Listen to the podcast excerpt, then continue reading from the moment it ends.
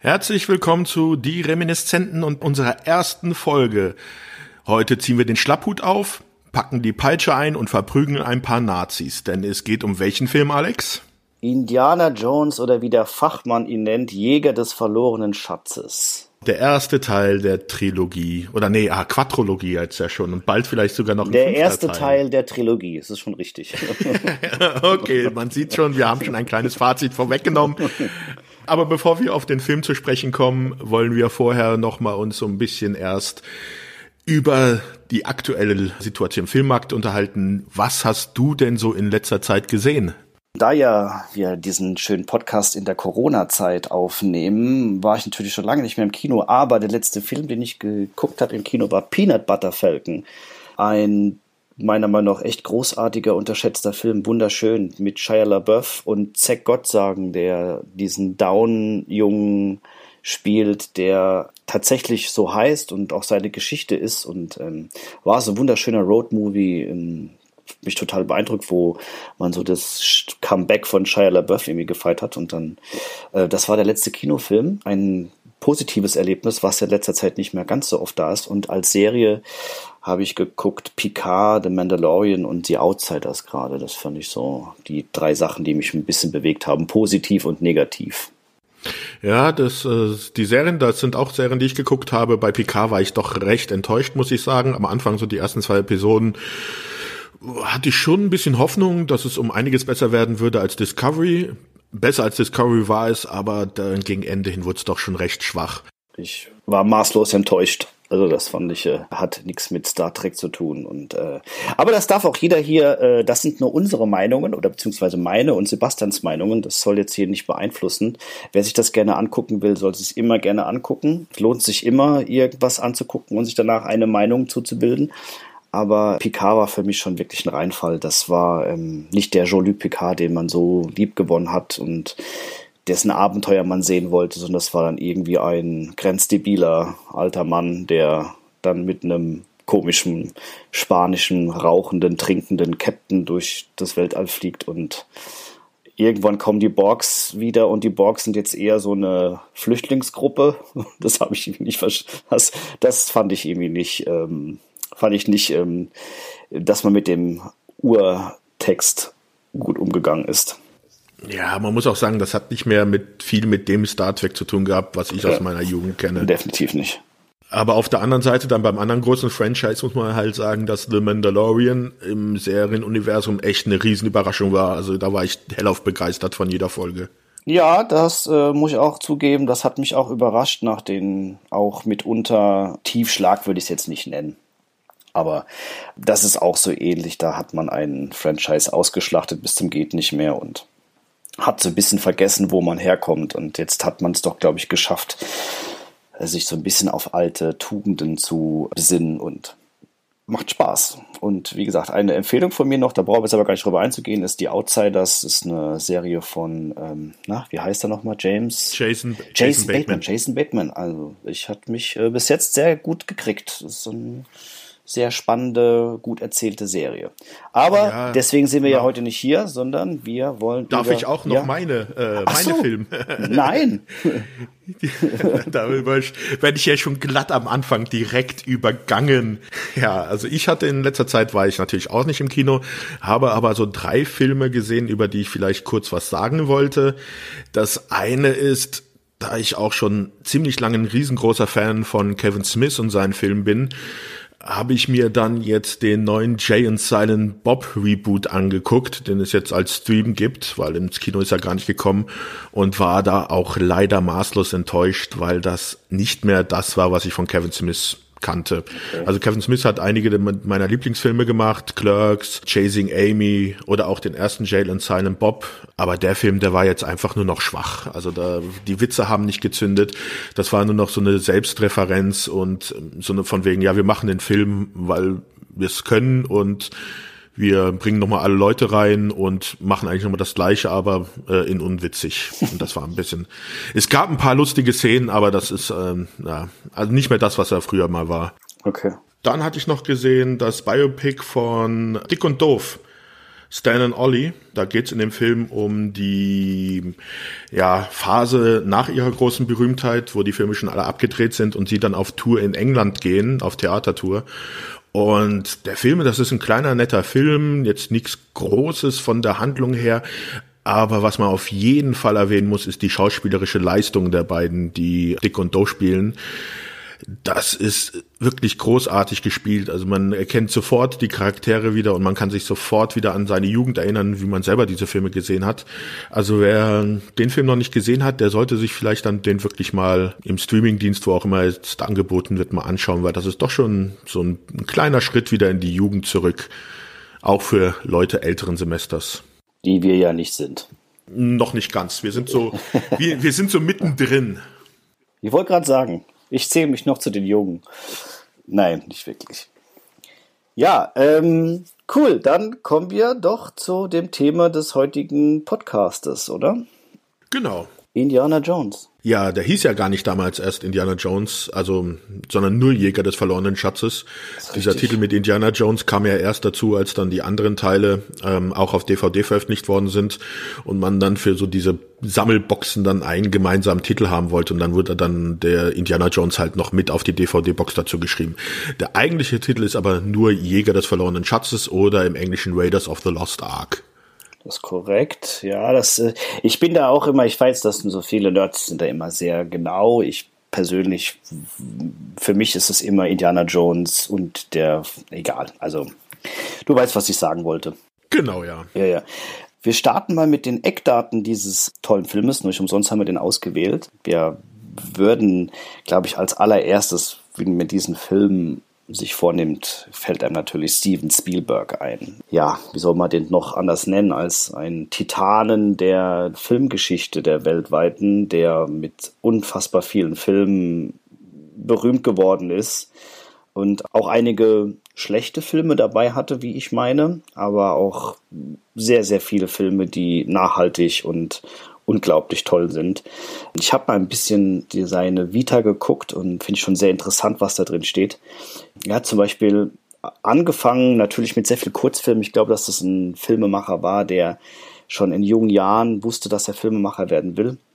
Und mit Kurzfilmen hat er sich auch in die Filmbranche gearbeitet und hat dann zum Beispiel eine Folge Columbo gemacht. Das war eins seiner ersten Projekte, wo er fürs Fernsehen gearbeitet hat, 1971. Das wusste ich vorher auch noch nicht und äh, ich versuche jetzt auch gerade irgendwie immer mal diese Folge herzubekommen, weil mich echt interessieren würde, wer er diesen großartigen Peter Volk inszeniert hat. Und im selben Jahr hat er dann auch Duell inszeniert, ein Hast du ihn gesehen, Sebastian? Kennst du den?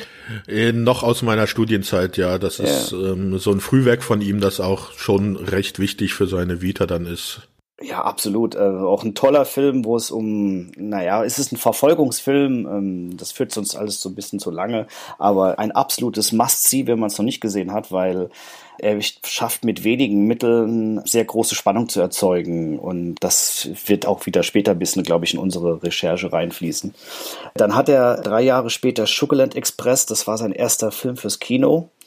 Ist jetzt nicht unter meinen Favoriten von seinen Filmen, aber ist auch irgendwie ein tolles Werk. Und dann kommt aber schon relativ ein Jahr später sein, also bis zu heute unerreichter Film Der Weiße Hai. Das war schon äh, ein, den kann man in 100 Jahren noch gucken und die Leute gehen heute, glaube ich, noch nur wegen diesem Film nicht gerne ins Wasser und das muss man erstmal erreichen. Und Ganz kurz noch zu Jaws. Bei Jaws kann man halt auch sagen, also der Weiße Hai, dass das auch so der Beginn des Blockbuster-Kinos war. Korrekt ja, das hat die erste Mal Massen ins Kino gezogen und Hysterien ausgelöst. Also das hat er schon oft Filme geschafft, dass er Hysterien ausgelöst hat, wenn man da an Krieg der Welten und Orson Welles denkt. Irgendwie. Aber der Weiße Hai hat wirklich dafür auch gesorgt. Und das tut Steven Spielberg bis zum heutigen Tage sehr leid, dass der wirkliche Weiße Hai also auch jahrelang verfolgt und gejagt wurde, weil diese Angst, die sich um dieses Tier ähm, aufgebaut hat, so riesengroß geworden ist, Grund auf dieses Filmes. Ja. Und dann auch späterer Filmreihe, aber da hatte, glaube ich, Spielberg nichts mehr mit zu tun, ne? mit dem zweiten, dritten, vierten, fünften und 28. Teil. nicht ähm, wirklich. Nicht wirklich. Aber vielleicht noch mal ganz interessant, wenn das Jaws oder der Weiße Hai halt eigentlich sogar jetzt für die jetzige Zeit sogar sehr relevant sein kann, wenn du dir da mal vorstellst, bei Weiße Hai ja diese Szene, wo es darum geht, sollen die Leute ins Wasser gehen oder nicht. Und wir haben dann dort den Bürgermeister, der sagt, ach, hier ist nichts, Leute, die, der Tourismus muss weiterfließen, geht ins Wasser und schwimmen. Was haben wir denn zurzeit in manchen Ländern wie in der Corona-Krise, zum Beispiel nehmen wir mal Brasilien, wo der Präsident sagt, nee, nee, Corona, das ist nicht so weit, arbeitet. Das ist eins zu eins, was wir in Jaws haben, haben wir jetzt zurzeit in manchen Ländern wegen der Corona-Krise. Also ähm, das soll, kann man mal sehen, was man eigentlich aus Filmen auch lernen kann. Ne? Absolut. Das ist ja das ist auch echt ein Punkt, der mich immer wieder verblüfft, dass so viele Leute nicht verstehen, was manche Messages irgendwie in Filmen sind und ich frage mich sehr oft immer, sag mal, haben Sie diesen Film nicht gesehen? haben Sie, das? Sie wissen doch, dass wenn man Außerirdische, dann darf man doch nicht mit dem Gewehr drauf schießen. Aber gut, das ist äh, tatsächlich ein Punkt, der diese Urängste ist, glaube ich, auch ein Thema, mit dem sich Steven Spielberg auch relativ früh angenommen hat und auch seine ersten Filme oder erfolgreichen Filme sind ja auch alle bisschen, haben immer ein bisschen Grusel mit dabei und sind immer aufregend und fantastisch und das ist schon so, so ein Thema, was ihn, glaube ich, auch damals sehr bewegt hat und hm, wo er dann auch gesehen hat, da sollte ich einen Film drüber machen und da gehen wir ja gleich später noch drauf ein. Wir waren beim Weißen Hai stehen geblieben. Mhm. Zwei Jahre später kommt die unheimliche Begegnung ja, ähm, der dritten Art. Art. Ich jedes Mal, wenn ich Kartoffelbrei esse, äh, forme ich tatsächlich immer erst einen Berg. Toller Film. Emi hat mich auch schwer beeindruckt. Ist nicht sein Meisterwerk, finde ich, aber es ist immerhin visuell und, und spannend toller Film, aber ähm, zeigt auch, was für ein, was für ein Regisseur er ist, dass er sehr viel also, da gehen wir später ja nochmal drauf ein, aber ich hat sich auch immer herauskristallisiert, dass, dass Spielberg ein Regisseur ist, der sehr viel dem Zuschauer gönnt, sich selbst zu erklären. Also er ist kein Erklärbär-Regisseur, der jede Szene und jede Geschichte bis aufs Minimalste immer erklären muss, sondern er traut dem Zuschauer schon zu, dass man sich das selbst zusammenreihen kann und dass man das selbst auch mit seiner Fantasie zu Hause ein bisschen bewegen muss. Und das mich immer schwer beeindruckt, wenn man so jetzt nach diesem, was man so immer weiß, die Filme nochmal guckt. Ja, dann kommt ein Film und da muss ich zu meiner Schande gestehen, den habe ich echt noch nicht gesehen, aber da habe ich, glaube ich, immer nur das Plakat gesehen und dann hat mich irgendwie nicht interessiert fürs 1941, wo bitte geht's nach Hollywood, obwohl da auch einer meiner Lieblingsschauspieler mitspielt. Aber ähm, nee, diesen Film habe ich nicht gesehen. Hast du den gesehen, Sebastian? Ja, natürlich. Also Dan Aykroyd und John Belushi, ach,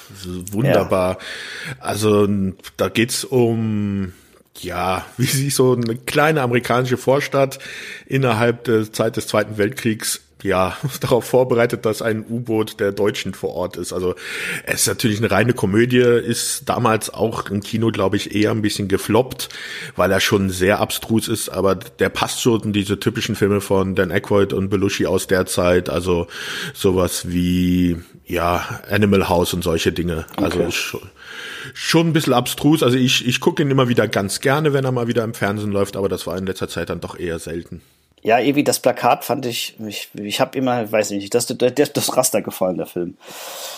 Und dann, sein fünfter großer Kinofilm war dann schon Der Jäger des verlorenen Schatzes. Und das ist dann der Film, über den wir heute reden kann noch kurz sagen, dass natürlich drei Jahre später und dann wiederum fünf Jahre später die beiden anderen Teile gedreht wurden, aufgrund des Erfolges auch des ersten Teils. Nur mal seine Vita kurz abzuschließen. Er hat natürlich danach noch weitere große Filme gemacht, die brauchen wir jetzt aber nicht, glaube ich, alle aufzählen. Die kennt dann auch jeder. Ja. Und er ist natürlich auch mit Preisen behangen wie ein Offizier.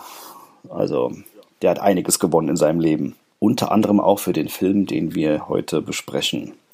Oder? Nee, stimmt, hat den Oscar gar nicht bekommen. Aber da gehen wir später noch drauf ein. Ja, und äh, ich glaube, dann sollten wir jetzt zu dem zweiten großen Namen in diesem Film kommen, zu George Lucas. Vielen wahrscheinlich bekannt durch seine Star Wars Filme. Er ist so der Initiator, muss man sagen, hinter dem Indiana Jones Franchise und dem Film. Er hatte damals, als er ähm, da dran war, auch Star Wars zu entwickeln, hatte er noch eine Idee, dass er auch ja eine Geschichte, so eine Pulp-Geschichte über Archäologen oder sowas machen wollte und das war halt dann die Idee für Indiana Jones. Er war aber noch so ein bisschen im Stress. Er hatte gerade die ersten beiden Star Wars Filme im Kasten gehabt, die kamen auch gerade schon raus im Kino. Der zweite lief gerade, so dass er nicht den Film allen bei dem Film bei Indiana Jones nicht Regie führen wollte, sondern hat dann dort Steven Spielberg drum gebeten.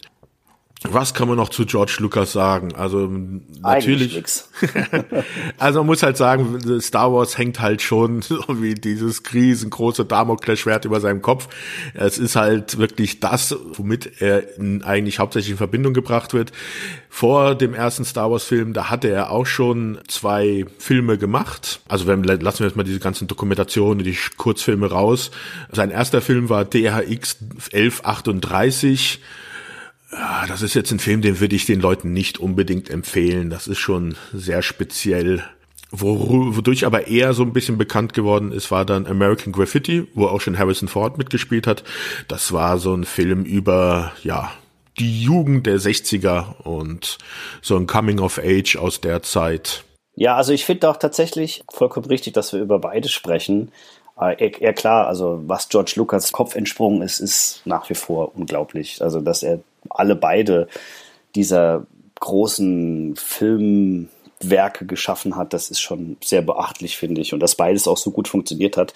Er hat sich aber auch die richtigen Leute dazu gesucht. Und deswegen glaube ich, das muss man dann auch auf den Rest der Crew kommen. Und da gibt sich nämlich eine schöne Parallele zwischen Star Wars und auch Indiana Jones, dass also Kameramann nicht, aber der Autor, der SFXler, der Szenenbildner, das Kostüm und mehrere Leute. Die Musik natürlich sind alle Sachen, die Star Wars und Indiana Jones gemeinsam haben. Das heißt also auch der ganze Look und so weiter und so fort weist sehr viele Parallelen auf. Eine, der sich da, wie gesagt, ein bisschen rausnimmt, das ist der Kameramann Douglas Slocomb, der hat tatsächlich alle drei Indie-Filme gemacht. Ist ein etwas älterer Kameramann zu dem Zeitpunkt schon gewesen, hat also viele Filme vorher schon gemacht, die man aber so, glaube ich, nicht kennt.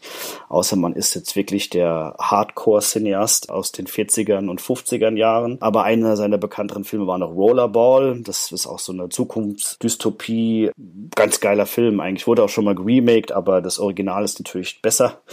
Dann hat sich so eine kleine Star Wars Parallele noch rausgearbeitet. Er hat mit Irvin Kirschner zusammengearbeitet, der der Regisseur des zweiten Star Wars Films war und hat da zusammen einen James Bond Film gemacht, den ich bis zum heutigen Tage als den besten James Bond Film betrachte. Sag niemals nie. Das ist ein Film, der tatsächlich nicht in der offiziellen James Bond Reihe läuft aber auch mit John Connery ist und mit Brandauer als deutschen Bösewicht oder österreichischen Bösewicht und Kim Basinger und wie gesagt diesen wunderbaren Kameramann und auch diesen wunderbaren Regisseur Ivan Kirschner, der das Imperium schlägt zurückgemacht hat. Da sind da so ein bisschen die Parallelen. Man sieht, dass sie sich alle so ein bisschen kennen und dass eine Gruppe von Leuten war, die damals auch auf der Tricktechnik, glaube ich, ganz neue Maßstäbe gesetzt haben, wo wir später, glaube ich, auch nochmal kurz drauf eingehen. Der Autor, habe ich schon gesagt, Lawrence Kasdan ist für Star Wars und für Indiana Jones zuständig gewesen, ist aber, glaube ich, auch ein bisschen ein Auftragsautor gewesen, der gesagt bekommen hat, was er da aufs Blatt Papier schreiben soll, ohne ihm jetzt, glaube ich, sein Licht unter den Scheffel zu stellen. Aber die genialen Ideen sind natürlich auch primär von Lucas und Spielberg. Ja, aber es ist trotzdem immer schon, finde ich, dass man auch Kastan auf jeden Fall erwähnen sollte. Und auf jeden Fall. Da es halt schon wichtig ist, es ist immer leicht, eine Idee zu haben, auch gute Szenen äh, im Kopf zu haben, aber das dann wirklich auch in ein bündiges und schlüssiges Drehbuch zu packen, dass das dann auch von vorne bis hinten gut erzählt ist, das ist schon eine Kunst. Und da finde ich es auch recht äh, gut, dass sich dann George Lucas und Spielberg dafür dann auch entschieden haben, bei dem Film halt das Kastan machen zu lassen. Also bei George Lucas muss man sagen, man, wenn man seine Filme kennt, also der allererste Star Wars, A New Hope, wie er dann ja später hieß, das ist ja noch eine sehr simple und stringent erzählte Geschichte. Aber wenn man dann zum Beispiel die späteren Filme von George Lucas guckt, also wo er selber dann Drehbuch und Regie geführt hat, diese Episode eins bis drei, da merkst du dann halt, wenn du dann nicht einen fähigen Autoren hast, der es dann schafft, deine guten Ideen schlüssig zusammenzubringen, dann kriegst du auch vom filmischen her ein Problem. Das ist richtig. Ich glaube, da bin ich dem Autoren auch nicht gerecht geworden gerade. Das wollte ich, glaube ich, so gleich sagen. Aber ich, ich, klar, der hat da Struktur reingebracht und ist auch ein wichtiger Bestandteil der ganzen Geschichte. Sonst würden wir die auch nicht nennen. Aber ähm, da hast du schon vollkommen recht, da geht es natürlich wirklich darum, um dem Ganzen auch Halt zu geben. Und das, das ist ja auch das Tolle, was in diesen Filmen dann so beeindruckend ist, dass diese ganze Rezeptur von allen Ingredienzien, die da zusammenkommen, und sei das jetzt Musik, Schauspiel, Kamera, Szenenbild oder auch äh, Schau, also alles, was dazu ist, die Effekte, das passt so gut zusammen, dass es natürlich diese Meisterwerke geworden sind, die wir da heute so verehren. Ich würde noch ganz gern den Szenenbildner nennen, Norman Reynolds, das ist auch für mich irgendwie eine ganz wichtige Position, weil durch mein Schaffen beim Film weiß ich halt auch immer sehr zu schätzen, was Szenenbildner eigentlich für so einen Einfluss haben und meistens nie genannt werden bei so einem Film, weil sie ja doch den Look festlegen und auch das Optische sehr, sehr mitbestimmen. Also die treffen zum Beispiel die komplette Vorauswahl von Drehorten und von wie das also auszusehen hat etc. pp. Und Norman Reynolds war tatsächlich also auch für den Star Wars Film zuständig und dann auch von George Lucas rübergebracht worden zu Indiana Jones. Und da findet man dann auch sehr viele Drehortparallelen. Die haben also in Tunesien gedreht und dort gibt es da eine Schlucht, in der wurde dann einmal R2D2 von Javas überrascht, aber auch dort ist die berühmte Bundeslade dann von Indiana Jones wiederentdeckt worden. Also da weiß man schon, dass der Szenenbildner gesagt hat, oh, das ist ein guter Drehort, hier können wir mehrere Sachen machen. Der hat quasi die halbe Welt gesehen und hat auch, aber kommen wir später noch drüber, er hat auch den Oscar dafür bekommen für diesen Film, was ja auch schon mal sehr wichtig ist. Hast du noch Leute, die dir wichtig sind?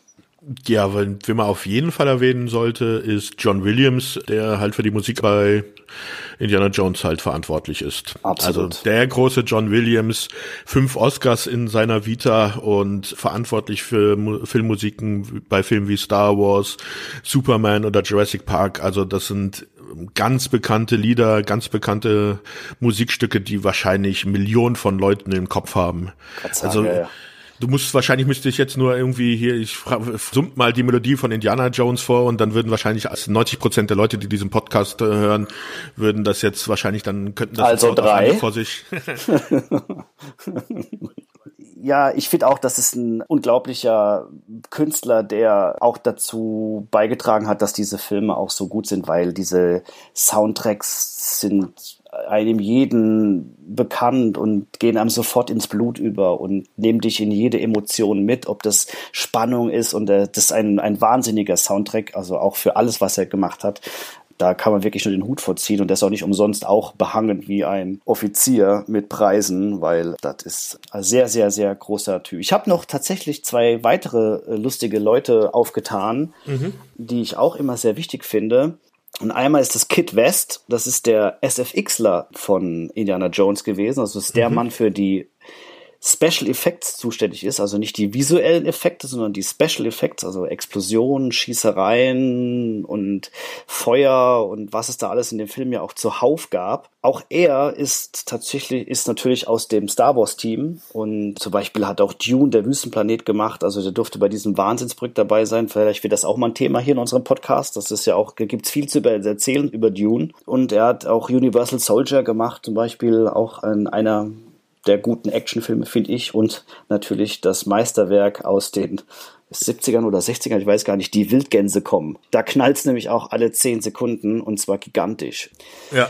Der hat sehr oft Großes vollbracht. Ich persönlich kann zu meiner Person sagen, dass ich bei einer der damaligen größten Filmexplosionen Europas mit dabei war.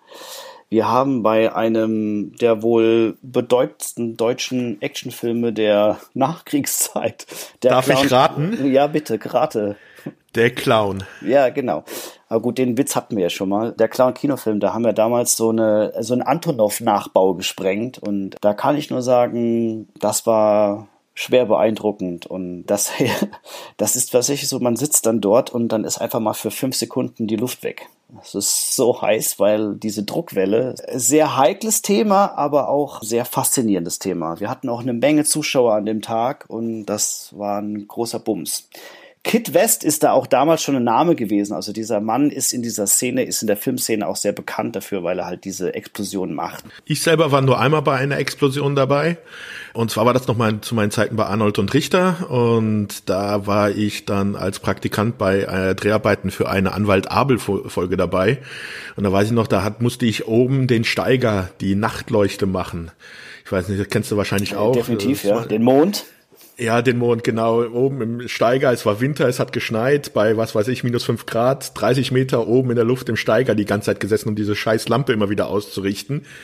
Und ja, am Schluss wurde dann halt so ein Kindergarten in die Luft gejagt. Und da durfte ich dann ganz nah ran, damit es mir wenigstens einmal an dem Abend nochmal wieder warm wurde. Das ist gut, gell? Hattest du eine Flasche dabei da oben? Hattest du was zum Reinpinkeln oder ähm, nee, hat man dir das vorher nicht gesagt, den Tipp? Nee, das, mir hat keine Sau irgendwie was gesagt. Die haben gesagt, ah, setz dich da rein, da, wir machen ja auch Windschutz und das wird schon ganz okay. Und dann sitzt du da oben und musst einfach die ab und zu mal so alle Stunde mal die Lampe ein bisschen drehen. Äh, ja, ich glaube, ich habe am Schluss drei Stunden oben gesessen und war dann nach zwei Wochen lang krank krank. Und ja, es war mit das Asozialste, was ich je machen musste. Ja, das denke ich mir fast jeden zweiten Drehtag. Das, äh, man denkt immer, Film wäre so toll und ah, die haben alle so viel Spaß, aber es ist auch harte Arbeit. Das darf man nicht äh, unterschätzen. Ich habe tatsächlich noch eine Person, die ich in diesem Indiana Jones Universum gefunden habe, die ich auch mir immer wieder so über den Weg läuft, die ich ganz toll finde.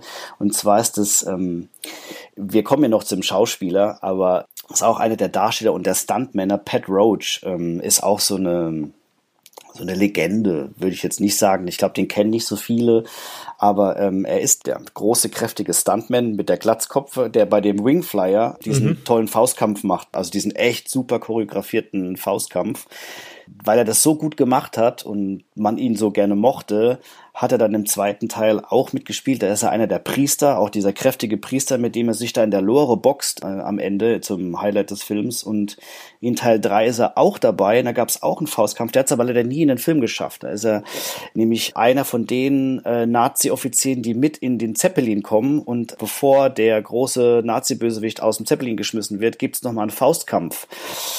Der hat es aber leider nie in den Film geschafft, weil es wurde eh genug gekämpft in dem Film.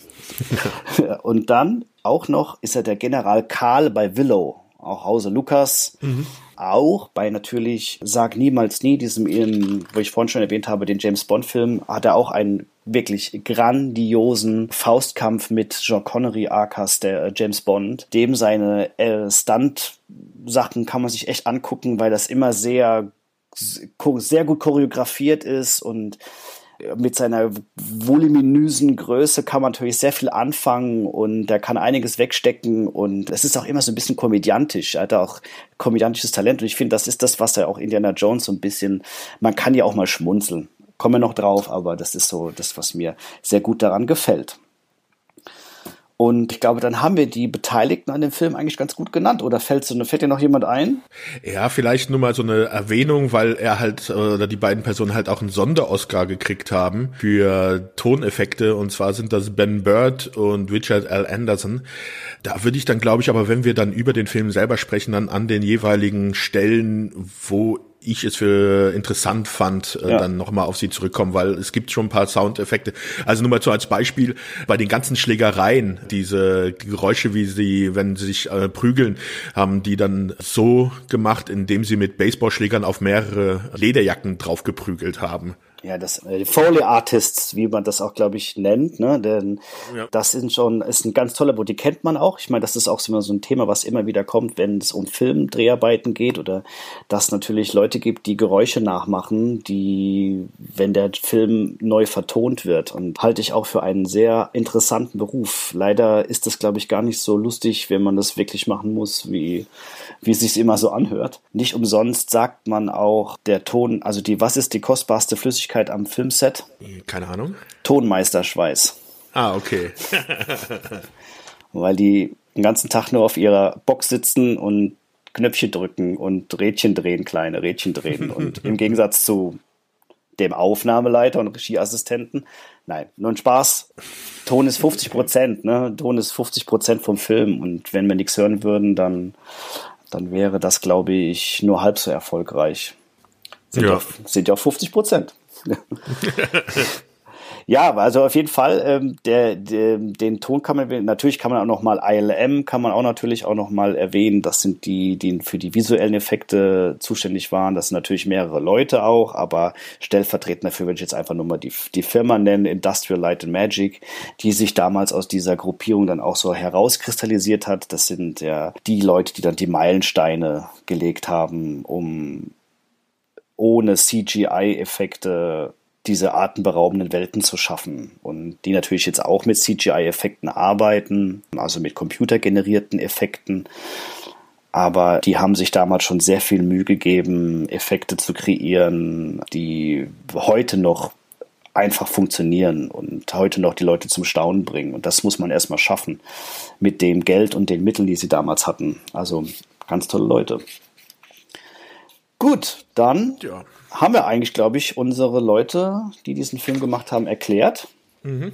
Was würdest du denn, wenn du die Chance hättest, in welchem Department du bei Ina Jones hättest mitarbeiten müssen, wo hättest du dich äh, hingesehnt?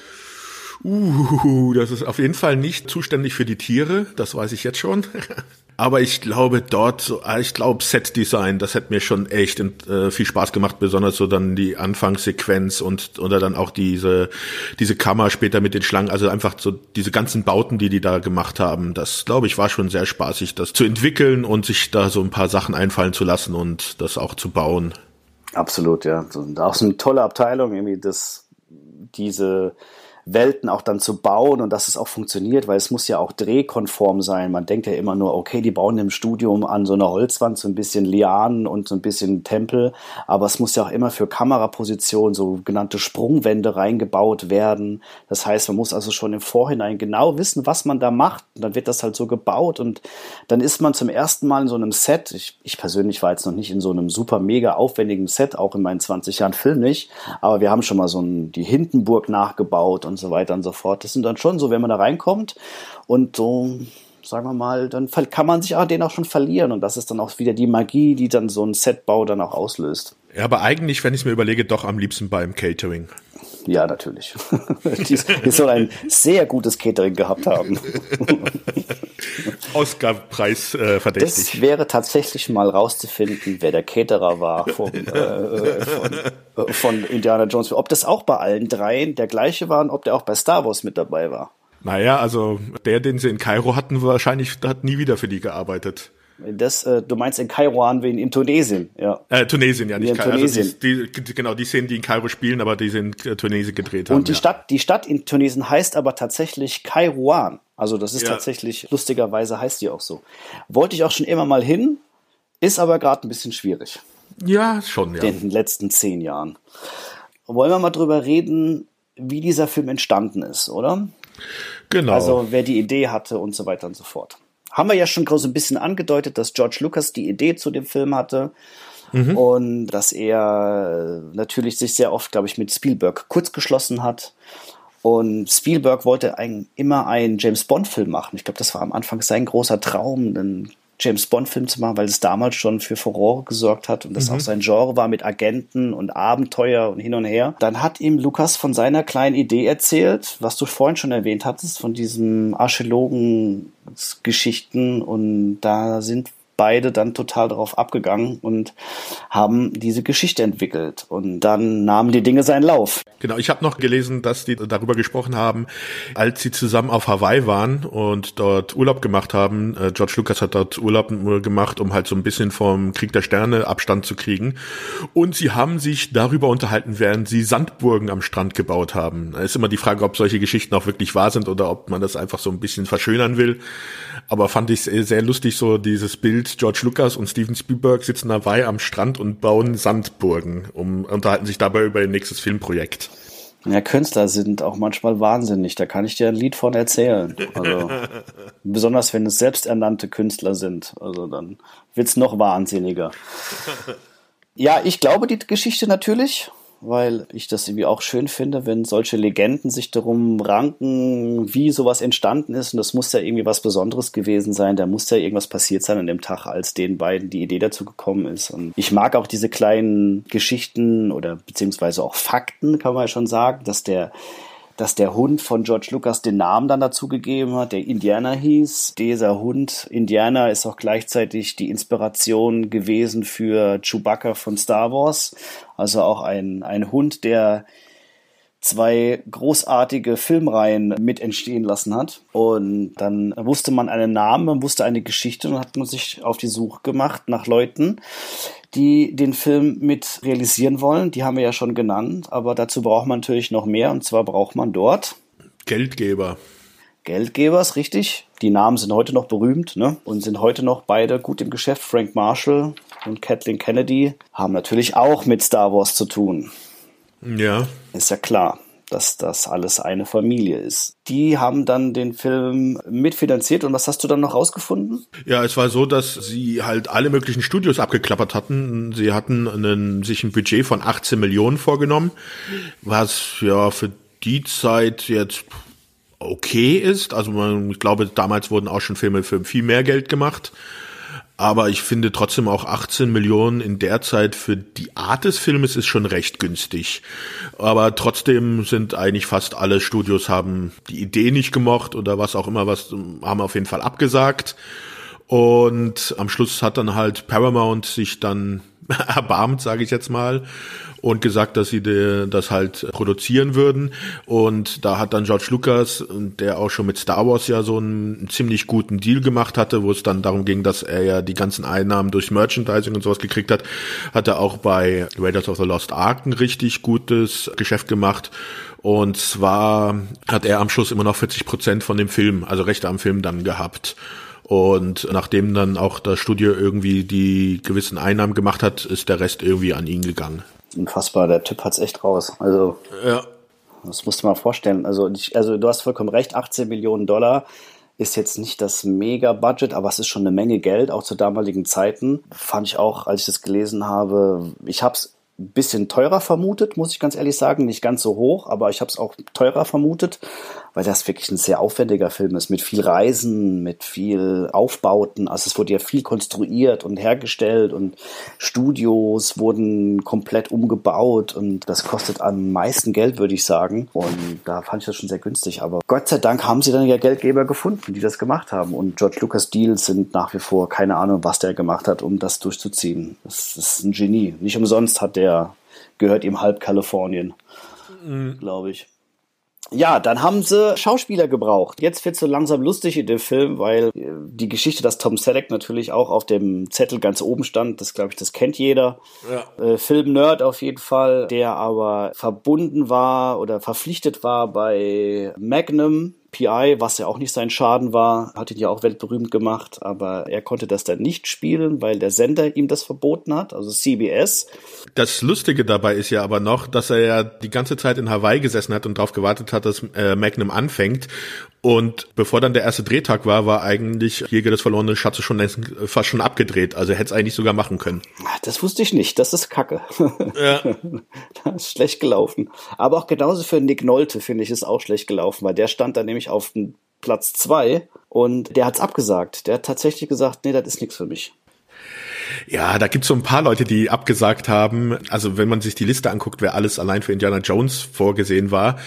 Weil es war ja so, dass Harrison Ford eigentlich die Wunschbesetzung von Steven Spielberg war. Also Steven Spielberg wollte eigentlich Ford für diese Rolle haben, aber George Lucas hat gesagt, na, ich habe jetzt schon American Graffiti ihn gehabt, bei mir bei Star Wars mitgespielt. Er wollte halt nicht, dass irgendwie seine Filme alle mit Harrison Ford verknüpft werden, so wie damals bei Scorsese halt zum Beispiel auch El Pacino. Die waren, das war irgendwie so äh, die wurden immer in einem Atemzug genannt und das wollte eigentlich George Lucas nicht und deswegen haben sie halt ewig gesucht ja, aber am Schluss sind sie dann doch wieder zu Ford zurückgegangen. Was auch gut ist, muss ich ganz ehrlich sagen. Ich glaube, so ein Peter Coyote als, äh, auch wenn er anders ausgesprochen wird, ähm, aber ich finde den Nachnamen so toll, wäre als Indiana Jones nur, naja, eine halb, ich weiß es nicht. Ich möchte das nicht absprechen, aber ich, ist es ganz gut, dass wir bei Harrison Ford gelandet sind. Ja, aber Tom Selleck, ich glaube, Tom Selleck hätte auch was gehabt. Definitiv. Bei Tom Selleck bin ich mir auch sicher, das hätte auch funktioniert. Aber, aber Peter Coyote auf keinen Fall. Ich meine, das ist ja komplett anderer Typ. Also wirklich ja, komplett anderer Typ. Keine Ahnung, wie es gewesen wäre. Aber das haben wir ja vorhin schon gesagt, und das ist auch meine Meinung, was Filme generell angeht, dass es ein, wenn du so ein Meisterwerk erschaffst, dann brauchst du ganz viele Zutaten, die alle passen müssen. Es muss alles stimmen, auch die Rezeptur muss stimmen. Und das hat man halt hier geschafft. Und da brauchst du halt auch so einen Hauptdarsteller, der das so trägt und auch mit so viel Charme rüberbringt, wie er es dann auch getan hat. Und ist schon die Top-Wahl. Und auch sein Nebencast oder möchte der weiblichen Hauptrolle nicht zu nahe treten, aber die ähm, sind natürlich auch hervorragend gecastet und passen alle wie die Faust aufs Auge, muss man ganz klar sagen. Ja, also bei Karen Allen bin ich sowieso so ein bisschen überrascht dann gewesen mit der späteren Zeit, dass sie jetzt nicht so ganz so groß rausgekommen ist in Hollywood. Also sie hatte ihren Debüt in Animal House und National Lampoon Film, hatte dann auch bei Starman mitgespielt und jetzt hier Indiana Jones, das sind ja schon wirklich große Filme, aber dann später so wirklich die großen Hollywood Blockbuster, da ist sie eigentlich gar nicht mehr aufgetaucht. Das ist auch total schade, verstehe ich auch nicht. Das ist so eine tolle Schauspielerin gewesen, auch so ein guter Typ und halt nicht dieses Püppchen, sondern wäre sie vielleicht auch eine gute Ellen Ripley gewesen? Das habe ich mir auch gedacht, als ich den nochmal gesehen habe jetzt. Das, tatsächlich habe ich mir die Frage auch gestellt irgendwie. Die hat schon was, die ist schon cool gewesen. Ja, ja, die, die, eine taffe Frau auf jeden Fall. Also die, die bringt diese Rolle äh, trotz ihres zierlichen Körpers richtig gut rüber. Absolut, absolut. Und natürlich auch John Rice Davis als Sala ist natürlich der funny Sidekick, aber auch ein ganz großer. Das sollte ja vorher auch jemand anders die Rolle spielen. Weißt du wer? Nee. Danny DeVito. Oh. Ja, im Drehbuch stand wohl, äh, dass es so ein kleiner 1,50 Meter Typ sein soll. Das sollte Danny DeVito halt dann spielen, diese Rolle.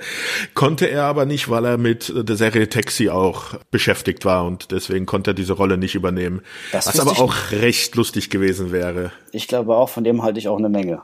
Wir werden bestimmt noch den ein oder anderen Film von Danny DeVito auch in diesem Podcast besprechen, weil äh, der ist oft in meinem Videoregal vertreten, definitiv.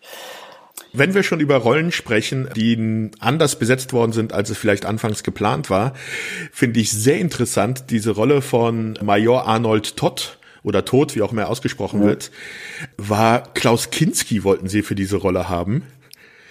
Und äh, Klaus Kinski hat sich das Drehbuch durchgelesen, hat gesagt, bei so einem Mist mache ich nicht mit und hat dann Schwarze Mamba gedreht, weil er da mehr Geld bekommen hat. Unfassbar. Das wusste ich auch nicht. Das ist ja geil. Klaus Kinski ja, ich stelle mir diese, ich stelle mir vor, in dieser, als dieser Verhör, also dieser in den schwarzen Klamotten, dieser Nazi zum Verhören, wenn er dann so seinen äh, Ausraster hat. Ich glaube aber tatsächlich, dass der das kaputt gemacht hätte. Also ja, ich, ja. ich habe natürlich durch mein Schaffen in der deutschen Filmbranche, da äh, gibt's einige Legenden über Klaus Kinski. Und ich kenne auch den einen oder anderen, der schon mit ihm zusammengearbeitet hat. Unter anderem auch mein, mein Ausbilder, also der, der Mann, der mich in der Aufnahmeleitung ausgebildet hat. Und der hat mir schon Geschichten erzählt, da sträuben sie einem sich echt die Nackenhaare. Und irgendwann werde ich mal diese Geschichten auch mal erzählen, aber dafür sind wir noch zu früh, haben noch zu wenig Mithörer. Das ist mir noch nicht, äh, ris äh, das, da riskiere ich noch nicht mein, mein, mein Kopf. Aber das ähm, glaube ich, dass das so ein Gefüge von Indiana Jones, also von auch einem Steven Spielberg in seiner Arbeit komplett behindert hätte, weil äh, darauf würde ich ja gleich auch nochmal eingehen. Das ist ein, wenn wir darüber reden, wie dieser Film gedreht wurde, das ist ja ein Regisseur gewesen, der also echt was auf dem Kasten hatte und sich natürlich szenisch mit den Schauspielern enorm beschäftigt hat und nicht nur visuell irgendwelche Effekte gedreht hat, sondern er hat sich natürlich sehr viel dem Text und der Story angenommen und dem, wie das wirkt nach außen und das finde ich, das sieht man in all seinen Filmen, wie er den Schauspielern auch die Bühne gibt und ähm, sie aber trotzdem lenkt. Und wenn man die Making-ofs auch schaut, sieht man, wie er sehr akribisch arbeitet und sehr, sehr gut vorbereitet ist. Das ist ein Gut, was, glaube ich, sehr wenige Regisseure haben, dass sie sehr gut vorbereitet sind und genau wissen, was sie da machen wollen. Und das hat dann auch dazu geführt, dass dann so eine Stimmung ist. Und so ein Klaus Kinski jetzt echt kaputt gemacht, obwohl ich mir den auch gerne gesehen hätte. Ich glaube, der hat die richtigen, äh, darf man Hackfresse sagen? ja. Aber gut, Klaus Kinski, das wusste ich nicht. Das ist ein, ähm, wieder was dazugelernt heute. Dann reden wir mal darüber, wie der Film selbst gedreht wurde, oder? Inwiefern meinst du jetzt, also interessant ist halt, dass er ähm, auf CinemaScope, also 2,39 zu 1 gedreht ist. Das ist so ein Filmformat, das kennt man häufig aus diesen 80er Jahren. Das ist halt dieses extrem breite Format. Also nicht wundern, wenn man sich die Filme heutzutage im Fernsehen anguckt, dass selbst wenn ihr einen Breitbildfernseher habt, dass ihr trotzdem noch oben und unten schwarze Streifen habt. Ich habe mal äh, mit einem Regisseur zusammengearbeitet, den Namen sage ich auch nicht. Der hat den Frauen immer gesagt, boah, du hast echt ein Cinemascope-Gesicht. dann, dann, hat er immer die Hände so vorgehalten, hatte so die, das Format vom Cinemascope quasi mit seinen Fingern abgegrenzt und hat den Leuten immer gesagt, boah, du hast ja echt ein Cinemascope-Gesicht. Und dann waren die immer alle total so positiv, oh, danke. Und es war eigentlich, ja, ja, es war eigentlich immer eine Beleidigung und naja. ja. Namen sage ich nicht. Ist besser so, ja. Das ist einer aus meiner Vita, die man nirgendwo runterladen kann. Ja, nächster Punkt ist, wie der Film gedreht wurde, oder? Inwiefern meinst du das jetzt? Naja, also wie viel Drehtage er hatte, etc. pp. Ach so, ja, da, da muss ich jetzt leider auf dich zurückgreifen. Da bin ich nicht so ganz informiert. Ich weiß nur, dass sie in Kairo oder in Tunesien dann recht schnell abgedreht haben. Schneller als sie eigentlich geplant hatten. Ja, für mich als Filmschaffender natürlich immer sehr interessant oder gerade auch Regieassistent, da kümmere ich mich natürlich auch bei den Filmen, mit denen ich mitarbeite, kümmere ich mich natürlich auch darüber, einen Plan zusammenzustellen, wie der Film dann realisiert wird. Das ist ein sogenannter Drehplan. Und da muss man sich ja schon sehr genau überlegen, an welchem Tag habe ich welchen Schauspieler zur Verfügung, wann muss ich wo sein. Und da man ja nicht chronologisch dreht, und das machen wirklich nur die ganz wenigen, und die, die das machen, das kostet unfassbar viel Geld. Normalerweise dreht man nicht chronologisch und dann dreht man Motiv für Motiv hintereinander ab und geht dann jeden Tag, bis man das alles beendet hat. Und es ist natürlich immer Kostümwechsel mit eingeflossen. Man muss auch die Maske wechseln, je nachdem, was man da alles dreht und so weiter und so fort. Man muss sehr viele Sachen beschaffen und da muss man einen Logistikplan aufstellen. Würde mal sagen, dass man beim deutschen Film hat man so einen Durchschnitt von, für einen Kinofilm, der über 90 Minuten geht, hat man so 30 bis 35 Drehtage. Je nach Aufwand. Also wenn das natürlich ein großer Actionfilm ist, dann braucht man ein bisschen mehr Zeit. Wenn das jetzt ein Film ist, wo nur zwei Leute in einem Raum sitzen und sich über ihre Haustiere unterhalten, dann kann man das vielleicht auch in 15 Tagen schaffen. Aber so im Schnitt würde ich mal sagen, sind so 30 Tage. Und Indiana Jones 1 hatte 74 Drehtage. Und als ich das so gehört habe, habe ich gedacht so, oh Gott, ey, die hatten echt ein schönes Leben. Und ähm, Spielberg sagt aber persönlich über seine 74 Drehtage, dass es unfassbar vollgepackt war und, und die wirklich durch den Film durchgerannt sind. Da habe ich mir dann gedacht, das hätte er mal mit einer deutschen Crew damals drehen sollen. Dann hätte er das in 36 Tagen realisieren können, weil da sind wir, glaube ich, ein bisschen schneller als die Amerikaner. Aber 74 Drehtage spricht schon so eine Sprache. Dann finde ich immer auch sehr interessant, die Drehorte, wo so ein Film gedreht wurde. Okay, ja. Das ist natürlich auch wichtig für so einen Plan, weil man natürlich nicht erstmal, ach, wir müssen ja erst am Anfang in Tunesien drehen, dann fahren wir nach Hawaii und dann, ach, wir haben was vergessen in Tunesien, das muss halt schon genau geplant sein. Deswegen wird auch eine Reiseroute abgesteckt. Das heißt, man muss ja ein Team von, da waren es fast 250 Leute Team, die transportiert werden müssen mit ihren Sachen, mit ihrem Equipment, mit ihrem privaten Zeug auch. Das ist natürlich eine Riesenreise, die da gemacht werden muss und auch logistischer Aufwand. Die sind in Tunesien gewesen, das haben wir schon gesagt, in Kairun, ähm, sind aber auch durch die Wüste dort gefahren, haben so mehrere Drehorte in Tunesien gehabt, waren in Hawaii was man als Südamerika verkauft hat. Also die ganze Anfangssequenz ist in Hawaii gedreht worden. Die waren sehr, sehr viel in London in den Elstree Studios, wo auch schon andere bekannte Filme gedreht worden sind. Da hat man sehr viele, die ganzen Innenaufnahmen gedreht. Dann hat man, was habe ich mir noch aufgeschrieben? Ja, sie haben in Frankreich in La Palisse oder wie man den netten Ort ausspricht, gedreht. Das sind die U-Boot-Szenen gedreht worden. Und das weiß vielleicht auch der ein oder andere, dass das U-Boot, das in dem ersten Indiana Jones Film auftaucht, dass das dasselbe U-Boot ist, was auch bei Das Boot von, wie heißt er, Wolfgang und Petersen. Petersen. Siehst du? Hab gerade einen anderen Namen im Kopf gehabt. Was da, also das ist U96, ist dasselbe Boot wie bei Indiana Jones. Das hat man, deswegen ist man nämlich auch nach La Palisse gedreht, weil dort auch das Boot gedreht wurde. Da hat man dann wieder Überschneidungen gefunden und Geld zu sparen. Das Lustige war, was ich noch gelesen habe wegen dem Boot, es gibt ja diese Aufnahme, wo das U-Boot neben dem normalen Schiff ist, wo Indiana Jones ja fährt, wo sie dann die Truhe wieder klauen. Als sie diese Szene gedreht haben, äh, sind, äh, waren dann die Leute von das Boot am Set und haben sich gewundert, wo ihr Boot ist, weil die darüber gar nichts erfahren haben, dass das Boot äh, an Indiana Jones ausgeliehen worden ist für den Tag.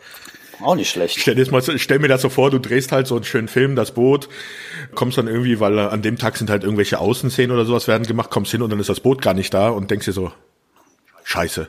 Gut. Was ist denn jetzt? Da ist aber einiges schiefgelaufen. Also dann, dann, das, das ist dann, dann gab es dann irgendwelche komischen Absprachen. Sowas passiert eigentlich nicht. Also es ist immer die Frage, wie halt wirkt, wie war nah das wirklich an der Wahrheit dran ist. Das ist richtig, das ja, ja. Immer, ja. Ja, wir waren ja selber nicht dabei und müssen uns halt auch nur auf das verlassen, was andere Leute sagen. Ich kenne auch die leider niemanden nur entferntesten, der bei diesem Film beteiligt war und auch nicht über drei Ecken. Über vier Ecken könnte es vielleicht sein, weil ich auch damals, also ich kenne zum Beispiel den Produktionsleiter von Das Boot. Oder war der, der war der auf jeden Fall im Büro gearbeitet von Das Boot, mit dem habe ich schon mal zusammengearbeitet. Und der hat mir auch so ein paar Geschichten erzählt, wie das damals für mich gesagt vielleicht hatte der mit denen zu tun. Aber mal gut, wer weiß es schon. Ähm, aber ich finde es trotzdem schön, dass es so Parallelen gibt und die man vorher noch nicht wusste und man hat, denkt sich dann immer, ach guck mal, das stimmt ja, es ist dasselbe wie das Boot. Da hat ja. Harrison Ford und Herbert Grönemeyer an derselben Stelle gestanden. Wo waren wir stehen geblieben? Wie der Film und wo er gedreht wurde. Die, die ähm, Drehorte habe ich eigentlich schon gesagt. Es gibt noch einen Mythos und zwar dreht er sich um diese erste Einstellung des Films.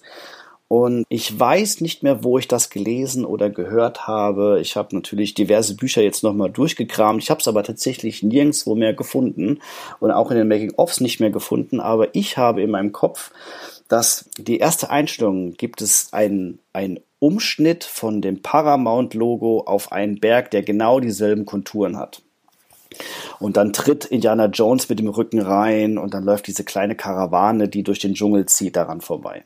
Und in meiner Erinnerung ist es so, dass Steven Spielberg diese Einstellung unbedingt haben wollte und gesagt hat, ich will, dass am Anfang dieser Umschnitt ist. Und das war so sein Markenzeichen. Wenn man den zweiten, den dritten oder auch den vierten Teil sieht, ist das auch immer die erste Einstellung, ist der Umschnitt von dem Paramount-Logo auf etwas, was dieselben Konturen hat. Dieser Berg ist aber nicht auf Hawaii gewesen, wie der eigentliche Drehort, wo dann auch später die Außenaufnahmen zu dem ganzen Tempel mit der Kugel waren, sondern da hat Spielberg jemanden um die Welt geschickt, um einen Berg zu finden, der genauso aussieht. Und ich glaube, dass es in Thailand gefunden wurde und dass man dann diese vier Leute mit dem Kameramann nach Thailand geschickt hat, um diesen eine Einstellung mit dem Berg zu drehen und dann wieder zurückzufliegen. Das ist natürlich unfassbar kostenintensiv. Das kostet schon so fünfstellig, würde ich jetzt mal sagen. Und da soll sich Spielberg durchgesetzt haben und soll gesagt haben, das will ich genauso haben. Ich weiß echt nicht mehr, wo ich das her habe, aber vielleicht hört das irgendjemand hier draußen und hat das auch gehört und schreibt uns das in den Kommentaren rein oder schreibt uns auf Facebook oder auf Instagram oder wo ihr die Seite auch findet. Es wird mich echt interessieren, ob ich da irgendwie in einem einer blöden Geschichte aufsitze oder ob das wirklich wahr ist, weil ich fände, es wird so passen, weil Spielberg ist ein Perfektionist und das fände ich total toll, wenn mir da irgendjemand mal sagen könnte, wo man das nachlesen kann, ob das nur entfernt stimmt. Ja, aber du hast das auch nicht gehört, ne? Du kennst diese Geschichte auch nur von mir wahrscheinlich, ne? Also ich hatte jetzt nur gelesen, dass sie halt auf der Suche nach diesem Berg waren, der so aussieht wie dort. Äh, wo sie den Berg dann gefunden haben, das äh, habe ich leider nicht rausgefunden. Es stand nur, dass sie äh, ihn auf der Insel gehabt hätten. Aber ähm, weiß nicht welche Insel, also das war sehr schwammig formuliert. Wahrscheinlich war es direkt auf der Nachbarinsel in Hawaii irgendwie sowas und die mhm. Legende sagt dann, ja, nach Thailand geflogen und da hat er richtig auf den Tisch gehauen und das ist ja immer so ein Ding. Also das ist immer, wenn es um Filme geht und wenn Regisseure kommen mit Ideen, dann haben die natürlich unfassbar viele Ideen und große Visionen. Und dann kommt derjenige dazu, der das Geld gibt. Und in dem Moment heißt es dann ja, ähm, können wir das nicht natürlich alles ein bisschen billiger machen? Und das war auch damals so. Und das ist vielleicht heute bei, das ist selbst heute bei den Marvel-Produktionen auch noch immer so, die einfach so viel Geld kosten, dass man das überhaupt gar nicht mehr überblicken kann. Aber auch da wird noch überlegt, wo können wir Geld sparen. Und das war halt damals auch so eine Sache, dass du, wenn du noch kein berühmter Regisseur bist, dann kannst du natürlich auch nicht viel verlangen. Und Spielberg hatte ja schon ein bisschen was gemacht und konnte dann auch schon was verlangen, aber Trotzdem ist das immer ein elendiger Kampf, um das zu haben, was man dann haben möchte.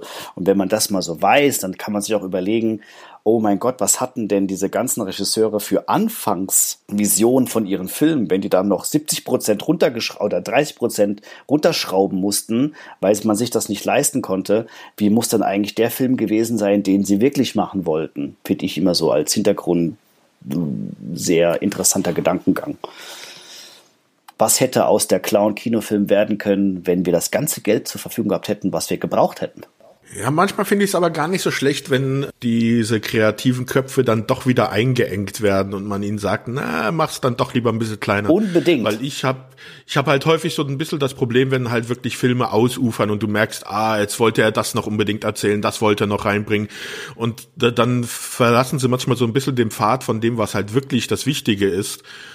Und Unbedingt. da ist es dann much, da ist es dann doch schon ganz gut, wenn einer auch mal einen Daumen drauf hält und sagt, ne, das lassen wir jetzt mal doch lieber sein. Und da bin ich vollkommen deiner Meinung. Das war jetzt auch gar keine, ich, mich würde nur mal interessiert, was würde daraus werden? Ob das positiv oder negativ ist, das sei dahingestellt. Aber mich würde mal interessieren, mhm. was das eigentlich für Urvisionen waren. Bei Star Wars kann man das ja relativ gut umfassen. Ich meine, da gibt es ja tatsächlich auch Bücher und über die mhm. ganze Urgeschichte von Star Wars und so weiter und so fort. Das ist ja jeder Fitzel aufgeschrieben und vermarktet worden. Da kann man das ja ganz gut sehen, was der Mann eigentlich machen wollte. Und äh, du hast vollkommen recht, wenn dem bei Episode 1 bis 3 hat man ihm meiner Meinung nach gesagt, mach, was du willst, hier ist Geld, mach mal den Film, den du machen willst, den hat er gemacht und siehe da, für mich ist es jetzt nicht auf dem Level von den ersten drei Filmen, die er machen musste, wo er kein Geld hatte, wo er einfach dazu gezwungen worden war oder auch die Leute, die den gemacht haben, sich zu überlegen, okay, wie kriegen wir das hin, so dass es glaubwürdig wird? Und dann wird's kreativ. Und dann hat man Filme, dann hat man Magie erzeugt, dann hat man sich überlegt, wir fliegen mit einer Kamera, die wir bauen, fliegen wir über ein Modell, das so aussieht wie der Todesstern. Und dann lassen wir es ein bisschen explodieren und dann machen wir das dazu. Und dann sind die Jedi-Ritter auf einmal nicht die schwertschwingenden Superhelden, sondern sie sind einfach alte, klapprige Männer, die sehr stark sind und geheimnisvoll sind, was vielleicht meiner Meinung nach sogar das, der bessere Jedi-Ritter ist. Aber gut, wir driften schon wieder ab in das Star Wars-Universum, was aber sehr viel zu tun hat mit den Filmen der damaligen Zeit, weil aufgrund dieses ganzen Erfolges sind natürlich auch sehr viele Projekte realisiert worden. Ne? Das, darf man auch nicht vergessen, dass der Boom, der dadurch ausgelöst worden ist, hat dazu gesorgt, dass halt auch die Produktionsanzahl unheimlich zugenommen hat. Und danach sind ja einige große Filme gemacht worden. Davor auch schon, keine Frage, aber das war natürlich so ein Meilenstein in der Filmgeschichte, finde ich. Sollten wir jetzt mal wirklich auf den Film selber, also auf die Handlung des Filmes kommen? Okay. Ja, dann erstmal für die Leute, die den Film noch nicht gesehen haben. So, schaltet diesen Podcast aus. Geht in die nächste, naja, Videothek gibt's nicht mehr. Geht äh, in den nächsten DVD-Handel eures Vertrauens holt euch da den Film und guckt ihn euch an, verdammt nochmal. Ja, oder Sebastian, wir haben 19, äh, 1900, sage ich schon, wir haben 2020, man kann ihn auch digital downloaden. Da, da hast du recht, ich bin alt. Du bist alt. alt. Man kann ihn digital downloaden, man sollte sich, wenn man diesen Film noch nicht gesehen hat, ihn erstmal angucken. Aber die Warnung hätten wir auch schon vor einer Stunde sagen können. Aber vielleicht ist ja jetzt auch ein bisschen Lust darauf gewachsen, weil, ähm, ja, fass ihn doch mal zusammen in drei Sätzen. Mal gespannt, wie du das machst. Jäger des verlorenen Schatzes in drei Sätzen. Han Solo auf der Suche nach einem mysteriösen Schatz, der von Nazis als Waffe gebraucht werden will, muss gegen diese kämpfen. Das ist grammatikalisch wie auch inhaltlich vollkommen geil. Das ist auch nur ein Satz. Respekt. Ich habe das halt, äh, auch versucht, irgendwie nochmal zusammenzupacken, aber ich würde auch, ich hätte auch gesagt, natürlich, wie abenteuerlich Archäologe wird von CIA beauftragt, die Bundeslade zu finden, die Nazis zur Welteroberung missbraucht wollen. Das finde ich klingt auch schon sehr reißerisch. Ja, aber das ist, passt auch zu der Art des Films. Das Definitiv. ist ja schon ein Film so in der Tradition der 30er, 40er Jahre Pulp-Geschichten, also sehr, ja. Spielt ja auch in den 30er Jahren, ne? Also es ist, genau. spielt ja auch. Ja, würde ich mal sagen, wir werden jetzt den Film nicht, also nicht bis ins genaueste, kleinste Detail erklären, was da drinnen passiert, sondern wir würden halt nur so grob. Machen wir nicht. Dann kann ich ja die 18 Seiten hier wegschmeißen. ja, umsonst gearbeitet, aber hast ja eh nichts zu tun. Richtig. Nee, aber dass wir so im Groben mal durch den Film durchgehen und an den äh, Szenen vielleicht dann kurz stoppen und Pause machen, wo wir halt was zu erwähnen haben, was wir als interessant empfinden. Sehr gerne. Ja, die erste Szene hattest du ja schon erwähnt, die mit dem der Film einsteigt. Man sieht äh, zuerst das Paramount-Logo. Da vielleicht noch ganz interessant, das ist nicht das Paramount-Logo gewesen, das man in den 80er Jahren normalerweise verwendet hat, sondern das war aus den 50er und 60er Jahren, also ein bisschen älter wo halt diese Silhouette dieses Berges zu sehen ist, wo man dann eine wirklich sehr schöne Überblendung hat auf diesen Berg, den sie dann gefunden haben, so dass man dann ja in den Film hineinkommt. In Thailand. Peru ist Scholz eigentlich spielt, Richtig. oder? Peru ist das. Richtig. Äh, also es wird, glaube ich, ich weiß gar nicht, ob es überhaupt erwähnt wird im Film. Nee, Südafrika. Äh, nicht Südafrika, äh, Südamerika steht. Äh, Südamerika, genau, ja. Südamerika. Ja, und sehr interessant finde ich an dieser Anfangssequenz, dass man so ein bisschen so als Intro für den Film ähm, nennen könnte, ist, dass man ohne Erklärung, um was es da überhaupt geht, in die, in die Szenerie reingeht. Also man sieht halt, wie Indiana Jones, den man gar nicht am Anfang das Gesicht sieht, sondern immer nur seine Silhouette oder leicht von hinten, mit zwei Gehilfen durch diesen Dschungel äh, marschiert auf der Suche nach irgendwas. Man weiß nicht warum, man weiß nicht, was sie suchen, man weiß nicht, wer sie sind. Also ein sehr interessanter Eingang, der hier gewählt wird. Man sieht dann auch diese Texttafeln, also wie bei, bei dem Film halt, es ist, wer, wer macht mit, wer ist, welche Schauspieler, wer ist der Macher und sowas, was halt so auch alles so ein bisschen so auf 30er, 40er Jahre getrimmt ist, also ziemlich große Schrift, schwarz-weiß, so erinnert so ein bisschen auch an Texttafeln von damals. Ja, fand ich einen sehr interessanten Einstieg für einen Film, weil man halt nicht, wie man sonst aus anderen Filmen kennt, wo normalerweise immer erstmal erklärt wird, die Szenerie, um was es da gerade geht. Also nehmen wir mal zum, jetzt das große Beispiel, weil wir es ja immer vorher hatten, den Einstieg von Star Wars, wo man die Laufschrift hat, wo erstmal alles haargenau erklärt wird, wo wir uns befinden, was uns erwartet. Das haben wir hier gar nicht, sondern man wird einfach wirklich reingeworfen, ohne zu wissen, wo man ist. Das ist korrekt. Irgendwie das ist auch das, was ich vorhin schon sagte. Spielberg ist ein Regisseur, der dem Zuschauer auch die Möglichkeit gibt, dort mitzuwirken an dem Film, also auch gedanklich mitzuwirken. Und da gibt's auch richtig Arbeiten drüber über diesen Anfang, äh, richtige filmwissenschaftliche Arbeiten, dass der äh, Spielberg es schafft, in zwölf Schnitten ohne Text einen kompletten Charakter zu erklären. Und man hat schon komplett weiß man, was es sich um einen Abenteurer handelt. Man weiß, dass er geschickt ist, dass er unter Gefahr ist, dass er im Dschungel ist und das innerhalb von zwölf Schnitten. Und dass man ihm so schnell nicht nahe kommen kann, weil der eine Kollege will ihn ja erschießen und dann schlägt er mit der Peitsche die Pistole aus der Hand und es wird kein Wort gesprochen am Anfang. Und zack ist man schon mittendrin in der Geschichte und man hat auch dieses außergewöhnliche Merkmal, die Peitsche direkt erwähnt, weil das hatte man ja so auch noch nicht gesehen, außer bei Zorro-Filmen oder so weiter gab es ja keine Peitschen. Aber war schon sehr außergewöhnlich und super Anfang auch, wie man eine Figur erklärt. Und dann geht's natürlich direkt weiter, ne? Dann geht's in den Tempel. Genau. Dann die Szene, wo sie dann halt in den Tempel kommen. Der eine ist seiner Gehilfen ist schon abgehauen und sie versuchen, wollen dann halt in diesen Tempel rein, um halt man weiß es am Anfang nicht, was sie da rausholen wollen, aber irgendwas rausholen. Das ist ja später dann dieses äh, Idol, das sie klauen.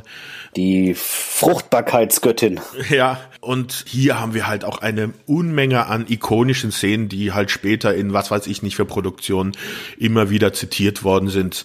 Man hat diesen Austausch dieser Ikone, wo er den Sandbeutel abwiegt, ob er das gleich richtige Gewicht hat. Also das ist halt so eine Szene, die kennt jedes Kind der 80er Jahre eigentlich. Absolut, ja. Das ist auch ein weiteres Beispiel dafür, dass selbst in so einer sagen wir mal, eher aufregenden Sequenz kommt Spielberg und auch sein Kameramann, ich würde jetzt die beiden immer mal so zusammen nennen, irgendwie, weil die ja schon visuell daran arbeiten, aber sie kommen mit unheimlich wenig Schnitten zurecht. Also sie erzählen in guten Fahrten und in guten Einstellungen immer sehr viel von ihrem Motiv und zeigen auch sehr viel und wählen gute Einstellungen, dass man eine Menge erkennt und für die Filmschaffenden, das ist schon sehr wichtig, was wo man die Kamera hinbaut. Das ist nicht einfach nur so mal sagt, okay, wir machen jetzt hier die Kamera hin und es ist wichtig, dass beide Schauspieler im Bild sind, sondern auch für die ganze Folge von den Aufnahmen und Einstellungen ist es immer sehr wichtig, was macht man, damit man das next weitermachen kann. Und diese ganze Anfangssequenz ist ein Paradebeispiel. Das kann man sich zehnmal hintereinander gucken. Ich glaube, das hat auch jede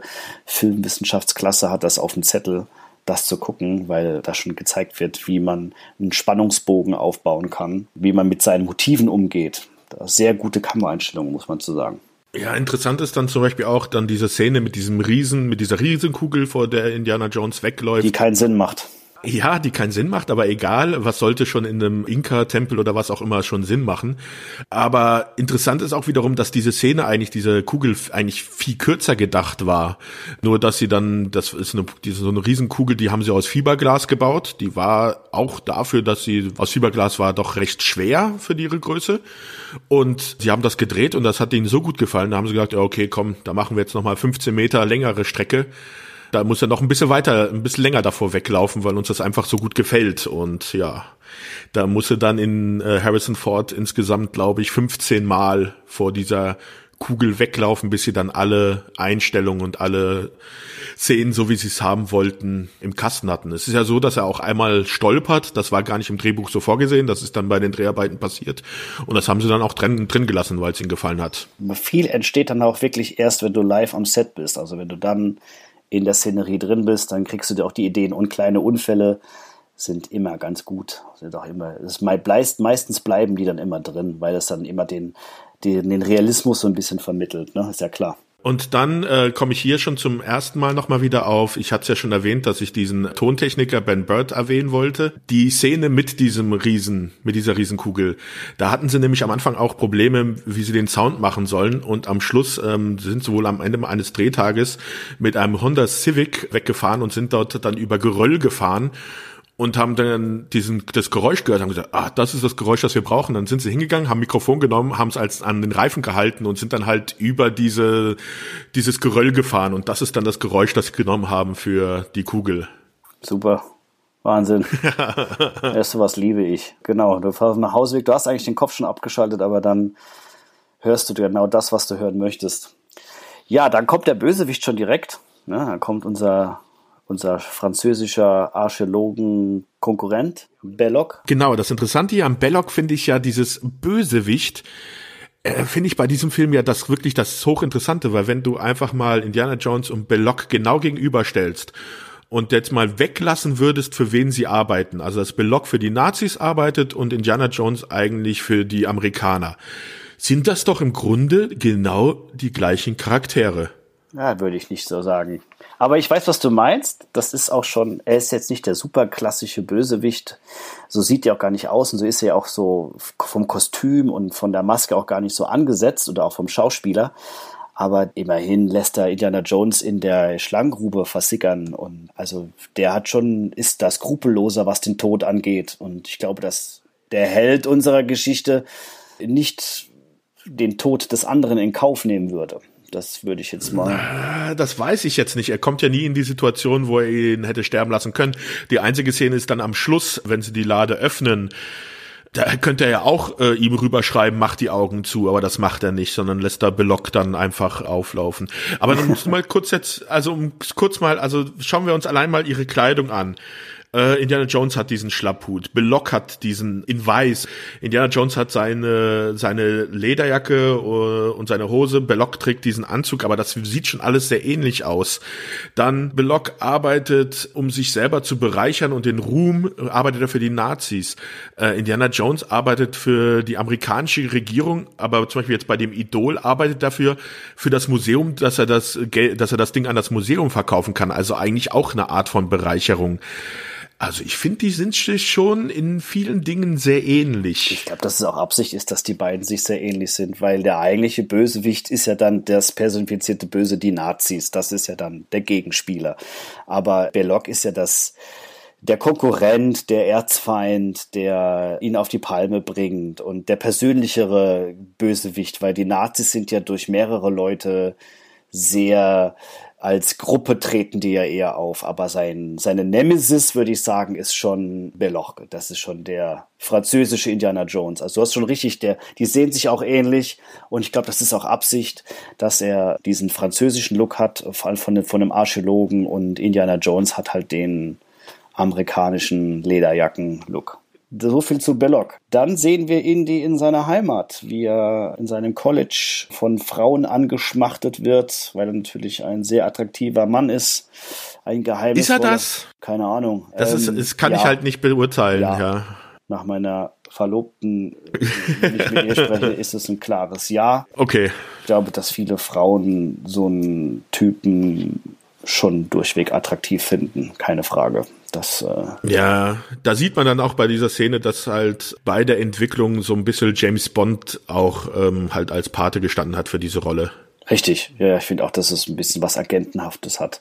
Kommt dann ja auch relativ schnell mit dem CIA, der dann auftaucht und ihn auf die Reise schickt und das erste Mal dieser grandiose mystische Score auftaucht, dieses Stück, was so, wenn es um die Bundeslade geht, dann taucht immer diese wahnsinnige Musik von John Williams auf. Und wenn Harrison Ford oder wenn Indiana Jones dann erklärt, worum es sich jetzt gerade wirklich handelt, was die für ein Objekt diese Bundeslade eigentlich ist und wie viel Gefahr dahinter steckt. Und dann wird dieses ganze monumentale Stück sorgt auch dafür, dass diese Angst oder beziehungsweise das Abenteuer dadurch jetzt das, was jetzt kommt, viel größer wird und diese Aufgabe auch so monumental ist und so unglaublich wichtig für das Fortbestehen der Menschheit. Und das finde ich schon mit die vom Anfang finde ich es auch eine super Szene, die macht total Spaß, weil so ein, man merkt so, jetzt geht's los. Darf man natürlich seinen Protégé nicht vergessen, ne, der da auch auftaucht im College. Brody, ja der alle Sprachen spricht.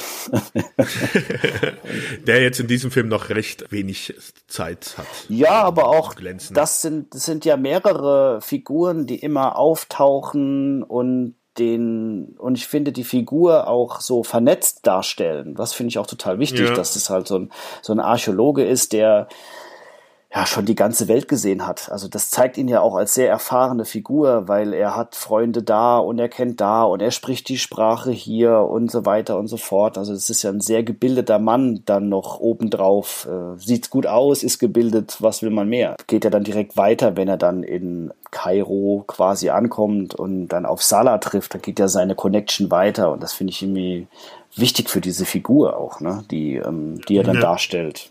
Was ich noch ganz lustig fand, bevor er nach Kairo reist, sieht man ja dann noch einmal eine Sequenz, wo ihn halt Brody bei ihm sich auch zu Hause besucht, wo sie dann darüber reden, dass er halt den Auftrag von der amerikanischen Regierung bekommen hat und Indiana Jones packt dann seinen Koffer.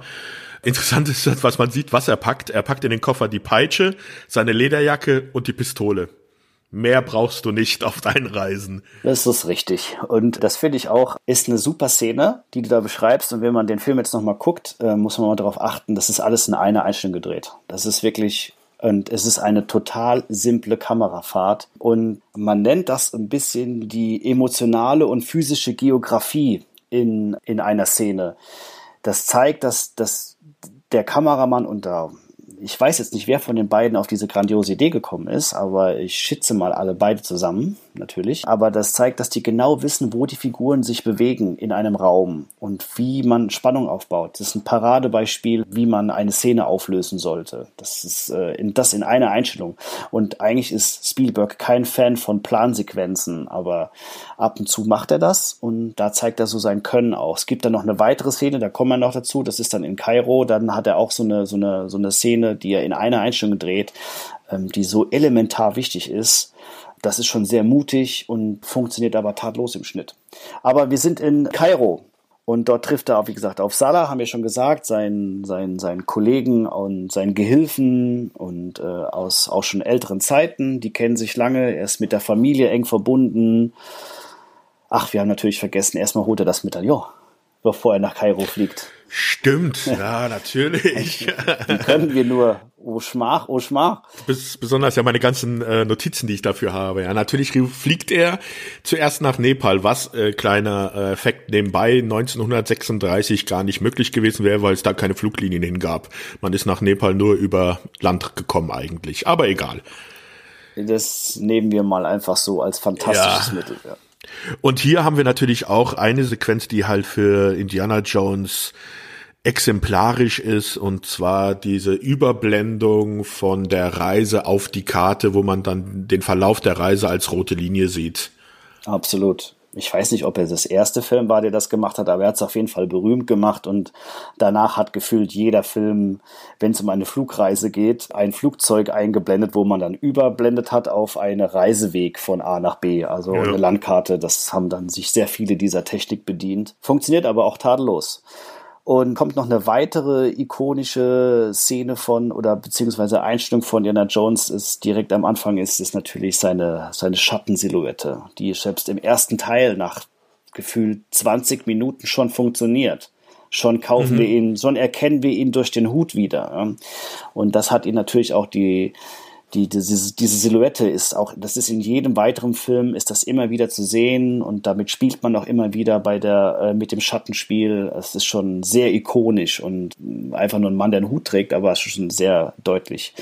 Und er trifft hier auf den ersten, sagen wir mal, Love Interest Wie sagt man dazu? Das ist ja so die Frage, so ein bisschen. Äh, am Anfang erscheint es gar nicht als Love Interest, aber. Ja. Findest du nicht? Ich finde, dass das sofort klar ist, dass die beiden vollkommen brennen füreinander. Echt? Also ja. äh, mir kommt so vor, okay, Harrison Ford, der würde sowieso, weil er halt so ein bisschen so der James Bond Playboy-Typ ist, nie Nein sagen, aber sie ist aus vergangener Zeit gebrandmarkt. Aber sagen wir mal so, wie wird sie überhaupt eingeführt, Marion? In einer unglaublichen Szene. Ja, in einer Szene, wo sie mit einem naja, nicht sehr nepalesisch aussehenden Typen eher ein russisch. Saufduell macht. Ja, eher russisch, genau, ein Saufduell macht mit kurzen. Und das ist halt auch so dieses Trinkduell, das sind, ist halt so eine typische Standardsituation in amerikanischen Filmen. Ich weiß nicht, wie häufig äh, es in irgendwelchen Western oder irgendwelchen anderen Filmen diese Situation schon so dargestellt worden ist, alle mit ihren besonderen Nuancen. Und ja, ist halt auch wirklich wunderschön hier inszeniert von Spielberg, wie sie sich gegenüber sitzen. Sie trinkt den Schluck und es sieht schon so aus, als wenn sie aufgeben müsste. Alle sind am Jubeln, weil halt drauf gewettet wird. Aber dann sagt sie, nee, nee, nee, nicht so schnell. Der Gegenüber trinkt sein Glas, ist am Lächeln und kippt dann einfach schön vom Stuhl aus. Also, und sie springt dann einfach auf, als wenn nichts gewesen wäre. Also da wird sich schon so ein bisschen ja, als die Taffe dargestellt. Ich bin sehr beeindruckt nach wie vor, dass eine Frau einem, sagen wir mal, über 100 Kilo wiegenden Russen, Nepalesen, was auch immer dieser Mann äh, für eine Herkunft hat, unter den Tisch saufen kann und danach noch echt so ein normales Gespräch führen kann. Das hat mich nach wie vor auch beeindruckt und das hat schon Klaus Löwitsch Ansätze. Der ähm, Klaus Löwitsch Gedächtnispreis. Ja, ja, genau. Das ist Respekt, würde ich da immer, sage ich da immer wieder, wenn ich den Film schon ein paar Mal gesehen habe, dass sie danach noch einigermaßen gerade laufen kann. Hut ab. Vielleicht war der Nepalese mein Pendant, das heißt ein kurzer und ich kipp auch um zur Zeit, glaube ich. Das kann gut sein. So. Das kann ja. gut sein, dass er gar nicht der starke Trinker war, der uns davor gegaukelt wurde. ja, die Gläser standen nur so auf dem Tisch. Das ist richtig wir wurden da, glaube ich, belogen. Aber sehr interessant finde ich dann, wie es weitergeht. Also sie hat dieses Trinkduell ge äh, gewonnen, die Leute werden rausgeschickt und sie ist allein dann halt in dieser Bar und die Tür öffnet sich und Indiana Jones tritt auf, aber wieder nur als Silhouette, die man, also sein, sein, sein Schatten, der an die Wand geworfen wird. Und zwar in Übergröße. Und Marion ist so leicht unten links im Bild. Sein Schatten ist wirklich übergroß. Aber anstatt, dass sie sich dann von diesem, also symbolisch von diesem übergroßen Schatten einschüchtern lässt, kommt sie auf die Kamera zu. Die Kamera schwenkt auch auf sie. Und sie ist dann am Schluss genauso groß wie der Schatten von Indiana Jones. Und das finde ich halt auf der Bildebene wunderschön äh, gezeigt dass diese beiden Charaktere eigentlich ebenbürtig sind. Ja, voll auf einer Augenhöhe, ja, ja, genau. Und sie ist eigentlich auch die taffere erstmal. Ja, sie, ja. Wo man ja, glaube ich, gerade zu dieser Zeit oder generell war ja dann die, waren Frauen im Film, sind leider heute immer noch, aber es hat sich ja schon gebessert, aber sind ja Frauen im Film auch immer so als schwächeres Geschlecht abgestempelt geworden. Das ist da halt nicht der Fall und das finde ich eigentlich auch total schön mutig und auch vollkommen richtig. Ja, dann geht das Gespräch los über ein Medaillon, was besorgt werden muss. Der Vater, der nie auftaucht, aber ähm, die Suche geht los und das Mysterische geht los. Und dann kommt es natürlich auch zu, dass auch Jux in diesem Moment die Nazis auftauchen und eine kleine Schießerei losgeht, in dem dann am Ende der ganze Laden abfackelt. Ja, das finde ich auch wieder schön, wie die, wie diese Nazi-Gruppe inszeniert wird. Das ist eigentlich fast eins zu eins die Szene, wie auch Indiana Jones aufgetaucht ist. Also man sieht auch von hinten wieder, die, man sieht den Schatten an der Wand. Hier ist es jetzt aber nicht so, dass äh, Marion dann auf Augenhöhe mit ihnen ge äh, geführt wird, sondern die Kamera schwenkt dann in den Rücken der Nazis und folgt ihnen, während sie auf Marion zulaufen. Das heißt, du kannst sie immer nur so zwischen, so ein bisschen zwischen diesen Schultern sehen. Und diese vier Nazis sind halt sehr erdrückend und das äh, bringt dann auch wieder so eine bedrohliche Situation, so eine wirklich so ein, ein beklemmendes Gefühl mit sich, diese Kameraeinstellung. Und das fand ich schon sehr bemerkenswert. Ja, zeigt und auch, was das für ein Kameramann ist. Ne? Dieser Douglas Locombe ist wirklich auch ein Meister seines Fachs. Aber gut, das sind natürlich alles Sachen, die die, glaube ich, so ein Kameramann auch können muss, also bestimmte Situationen mit einer Bewegung oder mit einer Einstellung auch untermalen muss, aber das so in Perfektion zu inszenieren, da gehören mehrere Leute zu und das macht schon Spaß dazu zu gucken, weil Und ähm, das ist so ein weiteres Feature von, von Spielberg, ist, dass die Filme auch alle als Stummfilme funktionieren würden wenn man es ganz hart nehmen würde, weil eigentlich brauchst du fast keinen Text dafür, weil die eigentlich Bewegungen und das, was in dem Bild passiert, für sich selbst spricht. Und das ist wirklich nicht einfach und ein tolles Feature. Nachdem der Laden abgefackelt ist und ja, und aber auch durch die Schuld, aber auch durch die Schuld von Indiana Jones eigentlich. Der Laden abgefackelt ist, ja. Ja. Ja, ja, auf jeden Fall was uns nachher wieder zu der These bringt, die wir aber erst am Ende aufwägen müssen mit The Big Bang Theory. Das wollen wir aber erst im, im, im Ende besprechen. Äh, wäre er nicht da gewesen, wäre diese Sache auch anders ausgegangen.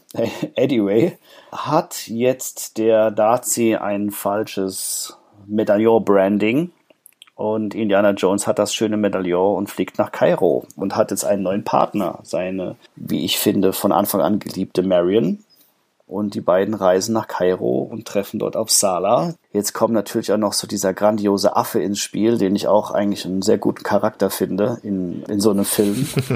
der weiß gar nicht von was für einer Organisation, der ist auch von den Nazis, ne? Ja, angeheuert der, für der, die Nazis der zu Gangster, arbeiten. Der Gangster arbeitet ja auch für die Nazis. Ja, ja, okay. Genau, ja. Ja, okay, klar. Der mit der Augenklappe. Ja. Das ist bestimmt auch irgendein Team mit hundertprozentig ein Teammitglied gewesen, der das gespielt hat. Das, ja, äh, und der Affe macht ja auch den Hitlergruß. Oh, stimmt. Stimmt, genau. Habe ich auch schon wieder. Also das habe ich auch schon wieder verdrängt. Das sind so Kleinigkeiten, wo man darauf achten muss. Ja, für diese Szene haben sie aber auch 50 Takes genommen, äh, gebraucht, wie ich gelesen habe, bis sie dann den richtigen Armheber hatten. Das ist sowieso, das mit Drehen mit Tieren ist einfach, das ist, das kannst du überhaupt nicht prognostizieren. Das mit Drehen und Kindern sagt man, das kannst du lieber nicht. wenn du ein Drehbuch liest und du mal jemand Regie führen wirst, lieber Sebastian, und da steht viele Kinder und viele Tiere drin, lass es sein.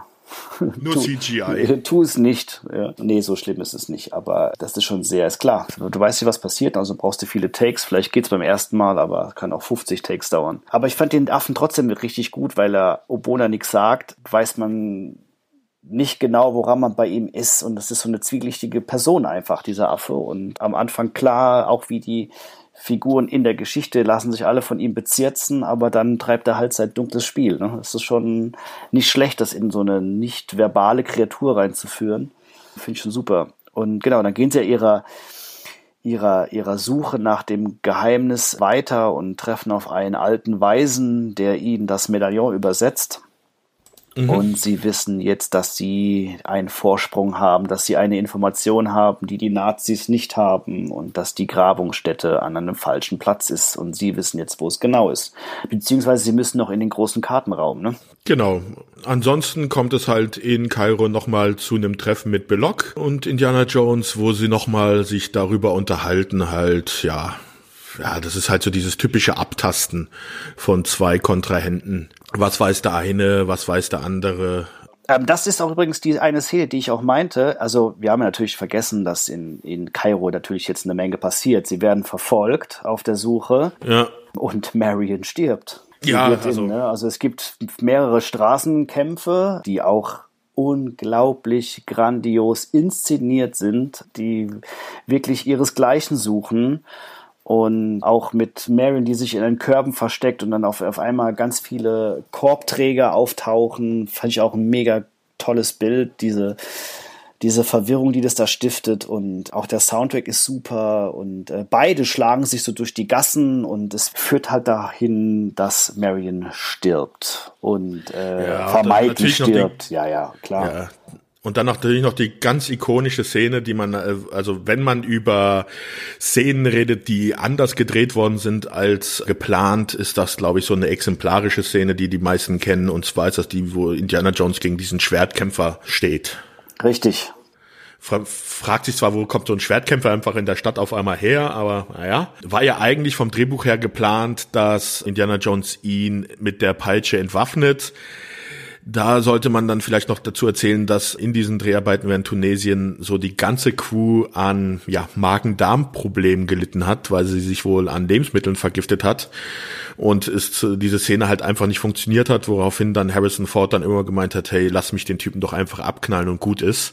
Es ist, glaube ich, sogar eine sehr lange Kampfchoreografie gewesen mit Fischstand und mit äh, mehreren Marktständen, die dort drin involviert sind. Und das sollte eigentlich der Hauptkampf sein, der da gerade stattfindet. Und ja, wie du schon gesagt hast, Harrison Ford war öfters auf dem Klo als vor der Kamera und kam dann auf die großartige Idee, oder so zählt es die Legende, dass man ihn doch einfach abknallt und es wurde zu einer der wohl ja der berühmten Szenen aus diesem Film. Ne? Wurde sich auch sehr oft drauf wieder berufen auf diese ikonische Szene.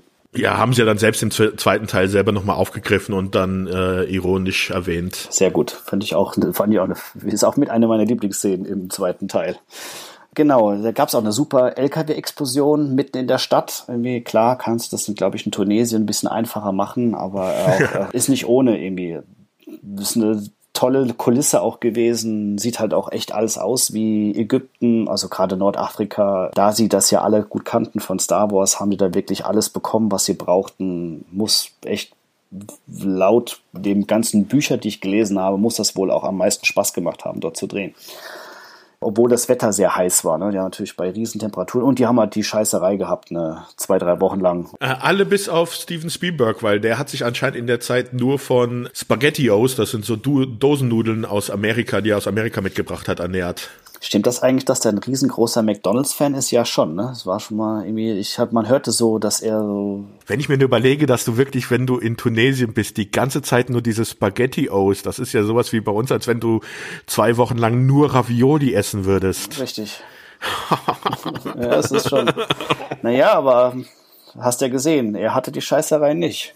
Ja. Dafür hat er, hat er, hat er andere Probleme gehabt was kann man noch sagen zu Kairo? Da geht die Reise ja weiter und äh, zur Ausgrabungsstätte, zum Kartenraum, wo dieses tolle Miniaturmodell auf dem Boden ist und ja Jones mit dem Kristall rausfindet, wo die Lade versteckt ist. Und genau, und wegen dieser Szene wissen wir, dass eigentlich Indiana Jones unter 1,50 Meter sein müsste. Das ist korrekt. Weil auf dem Amulett steht ja irgendwie diese Größe, die der Stock haben soll und das sind dann irgendwie diese sechs Einheiten, was 72 Zentimeter sind, minus äh, Inch oder sowas, minus einmal diese Einheit halt, dass am Schluss der Stock halt 60 Inch äh, sein müssten. Richtig. Und das wären eigentlich unter 1,50 Meter und Indiana Jones ist dann in dieser Kammer und hat einen Stock, der äh, höher ist als er selbst. Richtig. Also ist er 1,40 Meter groß. genau. Ja, du kannst auch alles kaputt machen, Sebastian. ja, es tut mir leid. Das sind genau die Leute, die dann anrufen bei irgendwelchen Sendern oder Produzenten und sagen, sie haben da echt große Kacke gebaut. Die hat man am liebsten. Ja, aber jetzt, also du machst da so ein Drehbuch, du bist da echt, du sitzt da stundenlang dran und arbeitest dran. Und dann, da musst du doch einfach mal ausrechnen. Die hätten ja einfach nur sagen können, dass halt auf dem, auf der Vorderseite nicht irgendwie sieben dieser Maßeinheiten stehen, sondern zehn oder sowas. Also wirklich. Wahrscheinlich haben sie es wollten es gerade ausrechnen und haben gesagt, es gibt bestimmt nur ein oder zwei Idioten, die das irgendwie nachrechnen. Lass es einfach so. Komm, wir müssen wahrscheinlich wichtigere Dinge machen, wie den Schwertkampf choreografieren, der dann nicht gedreht wurde. Ja, also man sagt, mir ist das auch nie aufgefallen, das ist mir auch erst Ist trotzdem beim, ein schönes Feature. Also, ja, beim letzten Mal, also jetzt bei letzte Woche bei der Recherche untergekommen. Dann kommt es ja schon zur Grabstätte, äh, dann findet Indiana Jones ja den Ort, wo er die Lade vermutet. Ja, ganz kurz ja. vielleicht noch zwischendurch findet er ja noch Marion, die ja nicht gestorben ist. Wieso vergessen wir eigentlich dauernd Marion in dieser Geschichte? ist, wir sind halt chauvinistische Schweine. Dritte Mal. Ja, Marion ist ja nicht gestorben, sondern von den Nazis gefangen genommen worden und ist in einem Zelt gefesselt bei der Ausgrabungsstätte. Indiana Jones findet sie, ja, aber befreit sie nicht, weil sonst würde er ja auffliegen. Ja. Ich muss mal sagen, das ist wahre Liebe, oder? Das finde ich auch bedenklich, aber auch nicht falsch. das ist auch nicht, auch nicht falsch was uns danach auch wieder zu bringt, dass sie wieder ihre Drinking Skills zeigen kann, die beachtlich sind. Wobei ja diese Szene auch gar nicht so im Drehbuch stand. Es war so geplant, sie hatten halt Storyboards und sie hatten Überlegungen für diese Szenen, wo sie dann in dieser äh, Kammer der Seelen sind, und sie dieses weiße Kleid trägt. Aber es war vorher gar nicht im Drehbuch, wie sie dieses Kleid überhaupt, warum sie dieses Kleid anzieht. Und da hat sie dann mit Paul Freeman, haben dann Karen Allen und Paul Freeman diese Szene, wo sie dann zusammen trinken, Trinken dann äh, selber erdacht und Steven Spielberg vorgeschlagen und dann ist diese Szene so in den Film gekommen, dass sie halt ein Saufduell mit ihm macht und dann das Kleid anzieht, um ihn halt zu bezirzen. Super, ist auch eine tolle Szene, mag ich auch total gerne, weil es halt ja. halt auch so, naja, es ist halt immer clever, wenn du deine Skills auch mal anwenden kannst, auch wenn sie total wahnsinnig sind, dass du saufen kannst, ohne dass das Wirkung bei dir hat. Genau, die Kammer der Seelen ist natürlich in London gedreht worden. Das Interieur ist komplett gebaut worden, was auch ein wahnsinnig tolles Set ist. Das macht beim Zugucken schon so viel Spaß. Ähm, das äh, wird geöffnet und wer hat's befürchtet? Alle haben es befürchtet. Der ganze Boden ist voll mit Schlangen der einzigen wirklichen Kreatur, vor der Indiana Jones panische Angst hat und was ihn auch so schön menschlich wieder macht, dass er tatsächlich durch alles durchgehen kann, aber vor Schlangen hat er dann tatsächlich Angst. Da gibt's auch zu berichten, dass sie ursprünglich, als sie diese Szene zum ersten Mal gedreht haben, haben sie 1000 Schlangen vor Ort gehabt. Das ist schon eine ziemlich beträchtliche Menge, finde ich. Das hat aber Spielberg überhaupt nicht ausgereicht. Also unten unter diesen tausend Schlangen lagen auch noch Plastikschlangen und gebaute Schlangen und alles Mögliche. Aber ihm hat es nicht gereicht und war für ihn nicht gut genug. Das zeigt auch wieder seinen Perfektionismus. Und am Ende hat man wohl 7000 Schlangen da für die Aufnahmen gebraucht. Das ist schon da hat man sich schon ordentlich verkalkuliert. Aber er wollte für den Blick von oben runter, er wollte, dass sich der ganze Boden bewegt. Und ich kann es so nachvollziehen, dass er das genauso haben wollte. Und dann hat man, da man ja in England gedreht hat, hat man aus Holland wohl die meisten Schlangen bekommen. Mhm. Und äh, interessant ist auch, dass nicht alles Schlangen waren, sondern es, einige sind wohl irgendwelche Echsenarten, die keine Beine haben.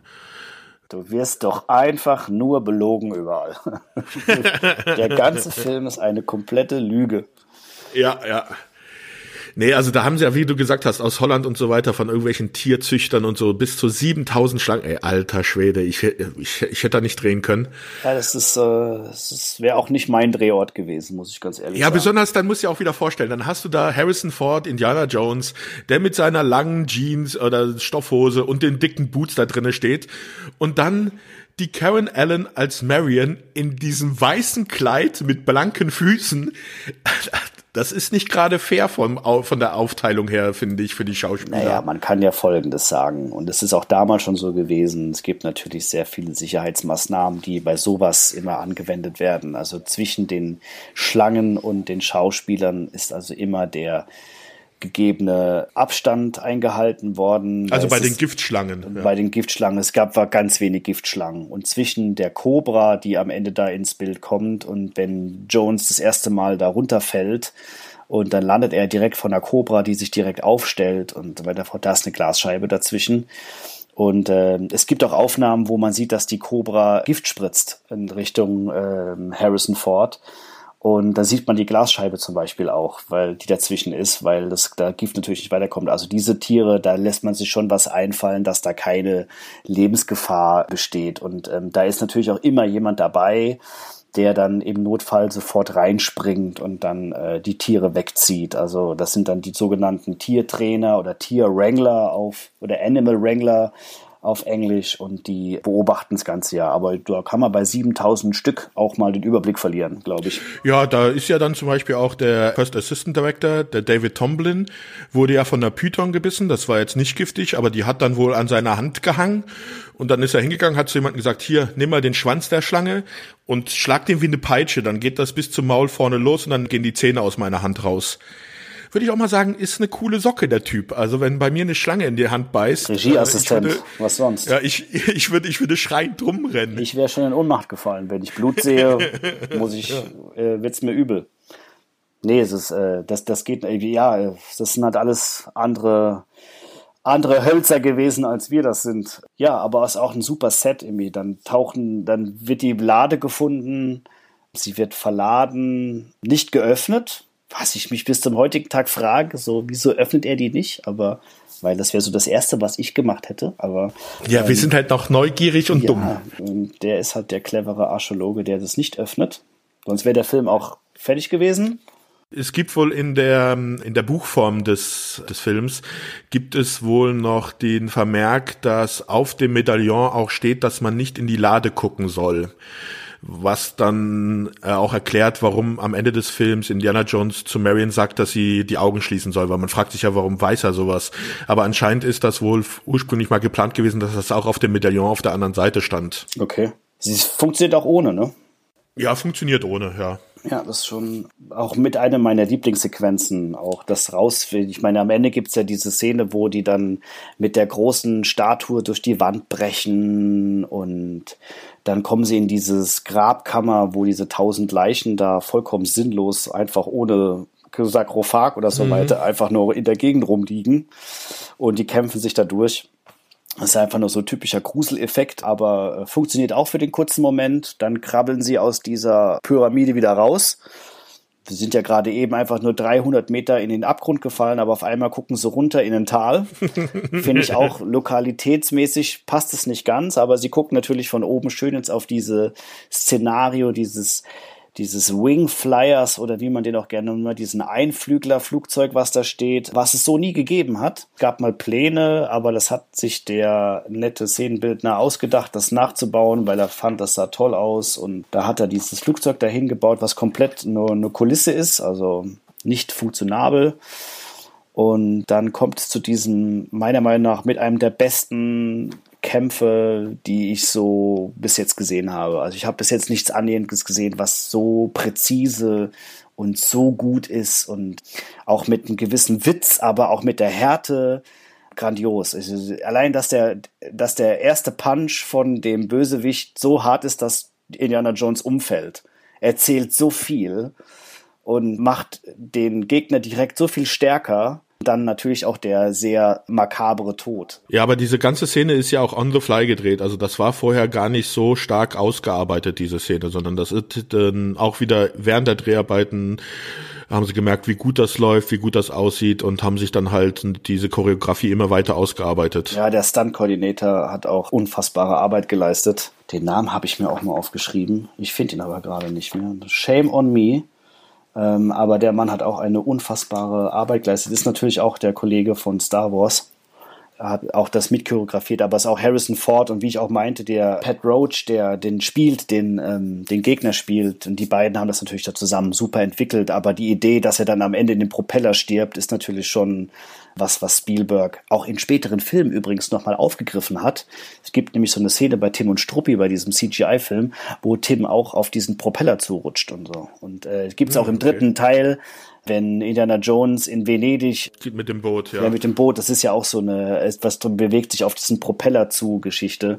Ähm, das ist so taucht ab und zu mal wieder bei ihm auf. Ich glaube, das fand er ziemlich spannend. Ist aber auch ein Hammer, ist wirklich äh, ganz groß. Ja, und da ist es ja auch zu einem Unfall bei den Dreharbeiten gekommen, dass ja das das Flugzeug über Harrison Ford Knie gefahren ist. Das wusste ich auch noch nicht. Ja, und zwar ist das Flugzeug, er ist wohl beim Kampf ist er ausgerutscht, hingefallen und da ist ihm dann das Flugzeug mit dem Reifen über das Knie gefahren. Wir hatten aber Glück, da durch die Hitze in Tunesien der Reifen sehr weich war, äh, ist halt nichts gebrochen, sondern man hat halt dann das Knie schön vor Ort bei einem Arzt in Eis äh, bandagiert und dann ging das wohl dann doch noch weiter danach. Das wusste ich auch nicht, aber gut, das ist bei Stunt-Geschichten ist halt leider, da kann man so viel Sicherheitsvorkehrungen machen, wie man möchte, eine gewisse Gefahr ist immer gegeben. Ne? Das kannst du nicht immer aus, ausklammern. Und je natürlich, je gefährlicher die Dinge werden oder je größer, pompöser sind, umso mehr Gefahr herrscht halt auch.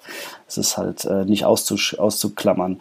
Ich habe tatsächlich mal zu dieser Szene, es gibt ein, ein Fanmade-Film, ich weiß nicht, ob du davon schon mal gehört hast. Es gibt ja diesen Film, der heißt auch Raiders ist das der, den sie damals, den sie über Jahre lang gedreht haben? Richtig, richtig. Den sie damals schon angefangen, ja, ich weiß, dass es ihn gibt, gesehen habe ich ihn nie. Ich habe ihn tatsächlich gesehen, weil es mich echt interessiert hat, weil es geht um so eine junge, eine Gruppe von drei oder vier Jungs, die den Film eins zu eins nachdrehen. Also die fangen, glaube ich, im Alter von 12, 13 Jahren, sind die total im Indiana Jones Fieber und fangen an, den Film nachzudrehen. Und die eine spielt dann die Frau und er spielt mehrere Rollen und so weiter und so fort. Aber das ist wirklich putzig und sie geben sich auch sehr viel Mühe. Fackeln auch fast die Bude zu Hause ab, weil die die Szene in der nepalesischen Bar äh, unter Realbedingungen drehen. Also wirklich mit Feuer. Highlight dieses Films und dieser Dokumentation eher ist, dass sie es dann endlich schaffen, den Film zu finalisieren, weil das Einzige, was sie nicht gedreht haben bis zu dem Zeitpunkt, ist die Szene mit dem, mit dem Wingflyer. Okay. Und dann krabbeln die ein bisschen ihr Geld zusammen und drehen das nochmal und engagieren da so eine hanebüchene Crew, die sich dann um diesen, um diese Explosion kümmert. Also so ein, so ein Spezialeffektler, Und als ich das gesehen habe, also da ist mir, da bin ich fast ohnmächtig geworden. Also was für ein Idiot. Und ähm, also das ist so lebensgefährlich, mit Sprengstoff zu arbeiten. Das ist echt eine Sache, das hätte ganz krass ins Auge gehen können bei diesen Fanfilmen. Ähm, das ist ja bei großen Filmen schon immer eine sehr heikle Geschichte. Aber die Jungs sind da auch ganz haarscharf an der Katastrophe vorbeigeschrammt, weil die Explosion viel zu früh losgeht und es gibt so bestimmte Prozedere, die man da äh, machen muss, wenn man oder die, ähm, die sehr wichtig sind, dass nicht, wenn was explodiert und wenn was brennt am Filmset, dann man, man hat ja automatisch den Trieb, dahin zu rennen. Man darf halt eben nicht hinrennen, dann dürfen nur bestimmte Leute hin, erstmal Feuerwehr und so weiter und so fort. Man bereitet das ja stundenlang vor, so eine Explosion. Und die Jungs haben das halt einfach so an einem Nachmittag mal gemacht, das Ding da gesprengt und der Typ hatte halt überhaupt keine Ahnung. Und ähm, wird, glaube ich, auch schwer verletzt, der SFXler dabei. und da habe ich mir gedacht, so, okay, das macht diese ganze Dokumentation leider komplett hinüber, weil das richtige äh, wie man heute sagt, Lauch, Lauchs sind. Irgendwie. Also unfassbar. Kann man sich, glaube ich, aber auch auf mehreren Plattformen angucken. Ähm, heißt irgendwie Raiders the Great Fanfilm Ever Made oder so weiter. Muss man mal gucken. Äh, kann man auch googeln. Kann man sich angucken, aber dann auch mit dem Kopf schütteln. Ja, dann kommt äh, der, der Wingflyer und dann kommt eine der wohl besten Auto-Action-Szenen, die man überhaupt so gedreht hat. Irgendwie der Hammer. Also der kann man, und das ist von den Stunt-Leuten selbst entworfen worden. Also diese ganze, die wollten das immer härter und immer heftiger drehen und dann wird das auf dem Auto, in diesem Lastwagen um die Lade wird gekämpft und unter dem Auto, auf dem Auto, im Fahrerhäuschen, vor dem Fahrerhäuschen. Also das ganze Auto ist der komplette Kampfschauplatz und grandios gedreht.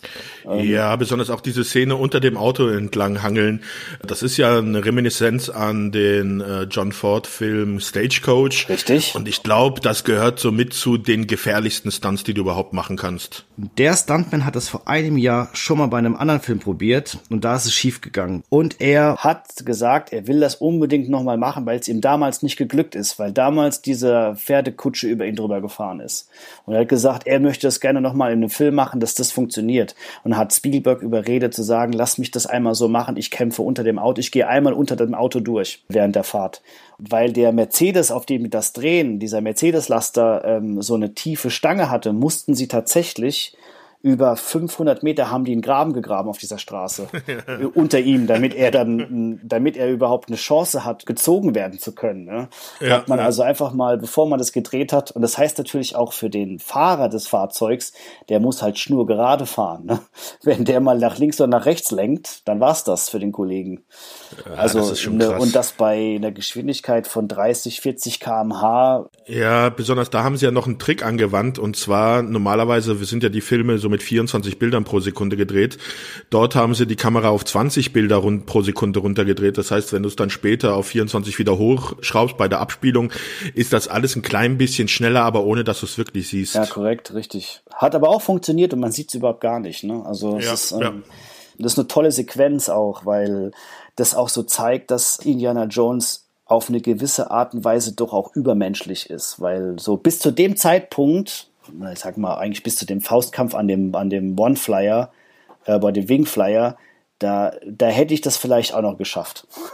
Aber ab da, ja, ab da finde ich es ist so wirklich, okay, das geht gar nicht mehr. Der Typ ist wirklich außergewöhnlich gut. Und, ähm, ja, wir hätten das eher gelöst wie Thomas Gottschalk und Mike Krüger in die Einsteiger. Ach, jetzt kommst du schon zu dem Film. Fucker. Den habe ich mir später auch aufgeschrieben. Den habe ich mir für später auch aufgeschrieben, weil ich auch finde, das ist mit die beste Version, also der beste Film, der danach gekommen ist, der sich mit dem Thema auseinandersetzt. Kommen wir nachher noch dazu, ja, Fall. für die, die es nicht kennen. Ganz große Nummer. Aber schön, dass du es jetzt schon erwähnst. Natürlich ist es ist super durch Kakao gezogen worden. Jetzt bin ich, habe ich ein bisschen den Faden verloren. Es kommt natürlich nach dieser tollen LKW-Szene kommen sie ja zu, sie klauen, äh, sie übernehmen den Wagen mit der Lade und fahren dann in die Stadt wieder hinein. Sie haben die Nazis abgehängt. Da ist wieder so ein kleiner, ja, logischer Fehler. Sie fahren in die, mit dem LKW in die Stadt rein und die ganzen Einwohner der Stadt machen ihm Platz, dass sie in eine Garage reinfahren können und stellen dann da so einen Stand davor, sodass wenn die Nazis selber in die Stadt kommen, nicht wissen, wo der LKW hin ist. Da stellt sich halt die Frage, woher wissen die äh, Einwohner der Stadt, dass jetzt in dem LKW nicht die Nazis, sondern äh, Indiana Jones ist und dass er die Bundeslade retten will oder was auch immer. Also das ist halt Ach, ja. Von Sala? Salah hat die alle informiert und geschmiert, irgendwie. Über sein Handy. Selbstverständlich. Über Rauchzeichen. mit Postkarten. Ja, aber das ist halt auch, das sind sowieso kleine Inkonsistenten im Drehbuchgeber, die man aber hinweggucken kann, meiner Meinung nach. Also die fallen auch nicht wirklich auf, die fallen nur auf, wenn man wirklich so nitpicking-mäßig sich das anschaut und nach äh, Fehlern sucht. So wie, genau wie du das gerade gemacht hast. Genau, genau, so wie ich. Genau, so ein kleiner Korrentenkacker. Naja gut, aber wenn man den Film auch schon bestimmt, was sagst du, wie, wie oft hast du den Film schon gesehen? Ah, man greift ja immer so äh, schon einfach aus Euphorie so hoch, aber ich glaube, der würde ich sagen, ist bestimmt so 20, 25 Mal. Ja, würde ich auch sagen bei mir. Würde es ähnlich sagen. Also ich habe ihn auch schon oft mal einfach nur so im Hintergrund laufen lassen wenn man zum Beispiel Wäsche macht oder so weiter und so fort, dann läuft er, dann finde ich irgendwie, das ist so ein Film, den kann man auch tatsächlich immer wieder gucken. Und, äh, ja, wenn der im Fernsehen läuft, dann bleibe ich einfach hängen und bleib dran. Sofort, absolut, sofort. Das ist einfach magisch, magisch äh, und, und, und unerreicht bis jetzt. Jetzt hätten wir beinahe Marion schon wieder vergessen, weil jetzt kommt zur großen Liebesszene. Jetzt sind sie auf dem Schiff. Ist eigentlich auch eine meiner also ich finde es auch von den Liebesszenen, die bis jetzt so gedreht worden sind in der Filmgeschichte, ist es mit einer der besten. Weil es wird nicht elendig weitererzählt und es wird auch nicht irgendwie versucht um, um Längen, aber diese Szenerie, dass sie alle Stellen küsst, wo es ihm nicht weh tut, ist natürlich unfassbar sweet und, und zeigt auch dann, durch was für ein Martyrium er jetzt schon durch ist, aber hat er trotzdem noch den Charme eines, äh, eine super Szene meiner Meinung nach. Ja, und ist halt auch noch was das Schöne dran ist, es ist halt dann auch unschuldig. Genau. Heutzutage würdest du wahrscheinlich so in der Zeit von Game of Thrones oder sowas, würdest du jetzt wahrscheinlich dann noch eine fünfminütige Sexszene irgendwie da reingeknallt kriegen, die aber dann mh, überhaupt nicht passt. Muss aber auch nicht unbedingt negativ sein, eine fünfminütige Sexszene. die gibt's nicht sondern jetzt kommt, das Boot wird von den Nazis geentert und Indiana Jones flüchtet auf das U-Boot, auf unser selbes U-Boot, was auch schon Herbert Grönemeyer durch den äh, Atlantik geschippert hat. Ja, und das ist jetzt auch wieder so eine Szene, wo man nicht großartig hinterfragen darf. Absolut. Weil nicht. es ist ja so, sie nehmen die Bundeslade, äh, beladen das U-Boot und man sieht dann noch, wie äh, Indiana Jones ähm, auf das U-Boot krabbelt und das U-Boot dann anfängt zu tauchen und dann wieder diese typische Überblendung auf die Karte und man sieht diese eingezeichnete Route, die das Boot fährt über mehrere hundert Kilometer und da stellt sich halt, wenn man sich mal überlegen wollte, die Frage, hat sich entweder Harrison Ford jetzt stundenlang an der Außenhaut des U-Boots festgehalten oder ist er irgendwie in das U-Boot reingelangt? Es gibt eine Sequenz, wo das lange gezeigt wird, wie er da außen dran hängt, wie er an dem Periskop hängt. Das ist ja unmöglich, dass er da, äh, wenn das U-Boot taucht. Absolut deiner Meinung. Ich war selbst vor kurzer Zeit in Neopren, Vollkörperanzug im äh, bei Südafrika im Atlantik und ich habe es genau 15 Minuten, bin ich noch nicht mal 15 Minuten. Ich glaube, ich habe es nur 10 Minuten ausgehalten und dann musste ich aus dem Wasser raus. Das ist nicht zu machen. Da bin ich ganz klar deiner Meinung. Das ist. Ja, und auflösen tun sie dann ja die Szene dann, ähm, als das U-Boot dann in diesem Nazi-Lager ist und er ist hinter so ein paar Kisten einfach versteckt und nass. Also äh, da macht sich der Film das ein bisschen leicht. Ich kann mir auch gut vorstellen, dass sie einfach auf keine Idee gekommen ist, wie sie das erklären sollen. Ja, aber trotzdem lenken sie schön ab, mit dem, dass die neue Nazi-Uniform zu klein ist. Ähm, ja, ich, ja. ja. Das hätte sich auch so kaum ein anderer Film getraut irgendwie. Und das ist, ist auch ein super Szenenbild, keine Frage. Der Film geht da, glaube ich, seinen schönen Weg weiter mit diesem Abenteuer und dann in, in der Höhle des Löwen drin. Ist toll. Mhm. Und dann kommt es zu der Schlucht, in der auch schon, wie gesagt, R2D2 äh, von den Javas überrascht wurde. Dann steht Indiana Jones mit einer Panzerfaust auf der äh, von, von, guckt von oben auf die Karawane mit der Lade herab und droht sie zu sprengen und das Ende des Liedes, das darfst du erzählen. Ja, ganz kurz vorher noch, noch ein ganz wichtiger Auftritt. Von Marion habe ich hier schon wieder vergessen. Nein, eine Fliege. Hast du die Fliege gesehen? Nee. Es gibt in der, das ist wohl, äh, ich weiß nicht in welchem Lexikon oder irgendwo ist das vermerkt, dass es wohl die Szene ist, die am häufigsten pausiert worden ist. Und zwar ist, wenn er mit Belock dieses Gespräch hat. Er hat die Panzerfaust und Belock steht unten und sagt, ja komm hier, schieß doch die Bundeslade kaputt. Du wirst es eh nicht machen, weil du ja genauso versessen darauf bist, dieses, den Innere, das Innere zu sehen oder das, äh, diesen Schatz zu bergen und berühmt dadurch zu werden, fliegt auf den Mund von Freeman, also vom vom Belock eine Fliege und krabbelt so ein bisschen in den Mund rein. Und das ist auch wieder ganz lustig. Da hat dann Spielberg im Nachhinein beim Schnitt, weil man würde wohl anscheinend, äh, wenn die Szene etwas länger gegangen wäre, hätte man gesehen, wie die Fliege wieder rausfliegt. Aber Spielberg hat das so gefallen, hat gesagt, nee, wir schneiden genau da raus, wo es aussieht, als wenn er die Schlunge, äh, die, die Fliege gefressen hätte. Muss sofort nochmal gucken. ja. Echt? Das ist mir noch nie aufgefallen. Ja, ich habe mir auch gedacht, Igitt, und das, der Schauspieler, der spielt einfach weiter. Da ist die Fliege, die sitzt auf seiner Lippe und der spielt ganz kriegeros weiter, als wenn nichts wäre. Das äh, unterscheidet die Großen von den kleinen Schauspielern. Dieses ähm, ja. können nicht alle einfach weitermachen und in ihrer Rolle drin bleiben. Und so. Das ist ja auch so eine Sache, dieser Paul Freeman, englischer Schauspieler, der hier einen Franzosen spielt. Und okay, im Deutschen ist der Akzent ein bisschen, naja, ein bisschen problematisch, also finde ich nicht ganz so gut, aber wenn du dir im englischen Original das anschaust, der spielt diese Rolle so hervorragend und ist, aber wenn man sich an den Film halt erinnert, wird der, ja, geht der einfach unter. Also wird nicht wirklich erwähnt, ist auch dann, ja, ich glaube, es gab mal so eine englische Spielshow, wo es darum geht, ich weiß jetzt nicht mehr, wie die hieß, da ging es darum, wenn äh, wurden immer Leute gefragt, was äh, einem einfällt, wenn man über Indiana Jones oder über irgendein Thema spricht. Und dann ging es über Indiana Jones und Paul Freeman war halt die Antwort, die man dann geben musste, wenn es darum geht, was halt nicht erwähnt wird, was in Bezug zu Indiana Jones ist. Und das tut mir so leid, weil der halt wirklich hervorragend ist in dieser ja, Rolle. Total. Ich mag ihn auch total gerne und er ist auch total stimmig. Also das ist so ein, ja, unterschätzt leider, ne? Ja, ja, das ist bei vielen Schauspielern leider manchmal. Ja, aber dann hat er den schönen Hut auf und sie öffnen die Bundeslade in einem großen, genau. in einer großen Zeremonie mit neuen Kostümen, mit einem festlichen Setting und mitten auf dieser Insel, auf dieser abgelegenen Insel. Wo ist die eigentlich? In der Südsee, ne? Die ist irgendwo in der Nähe von Kreta. Aber diese Karte, die sie einblenden, die ist nicht wirklich akkurat nicht, und deswegen verorten, ne, ja. kann man es nicht sagen, welche Insel es wirklich sein soll. Da hat man es im Studio gedreht, das kann ich euch, das kann ich euch sagen. Das äh, hat man nicht außen gedreht.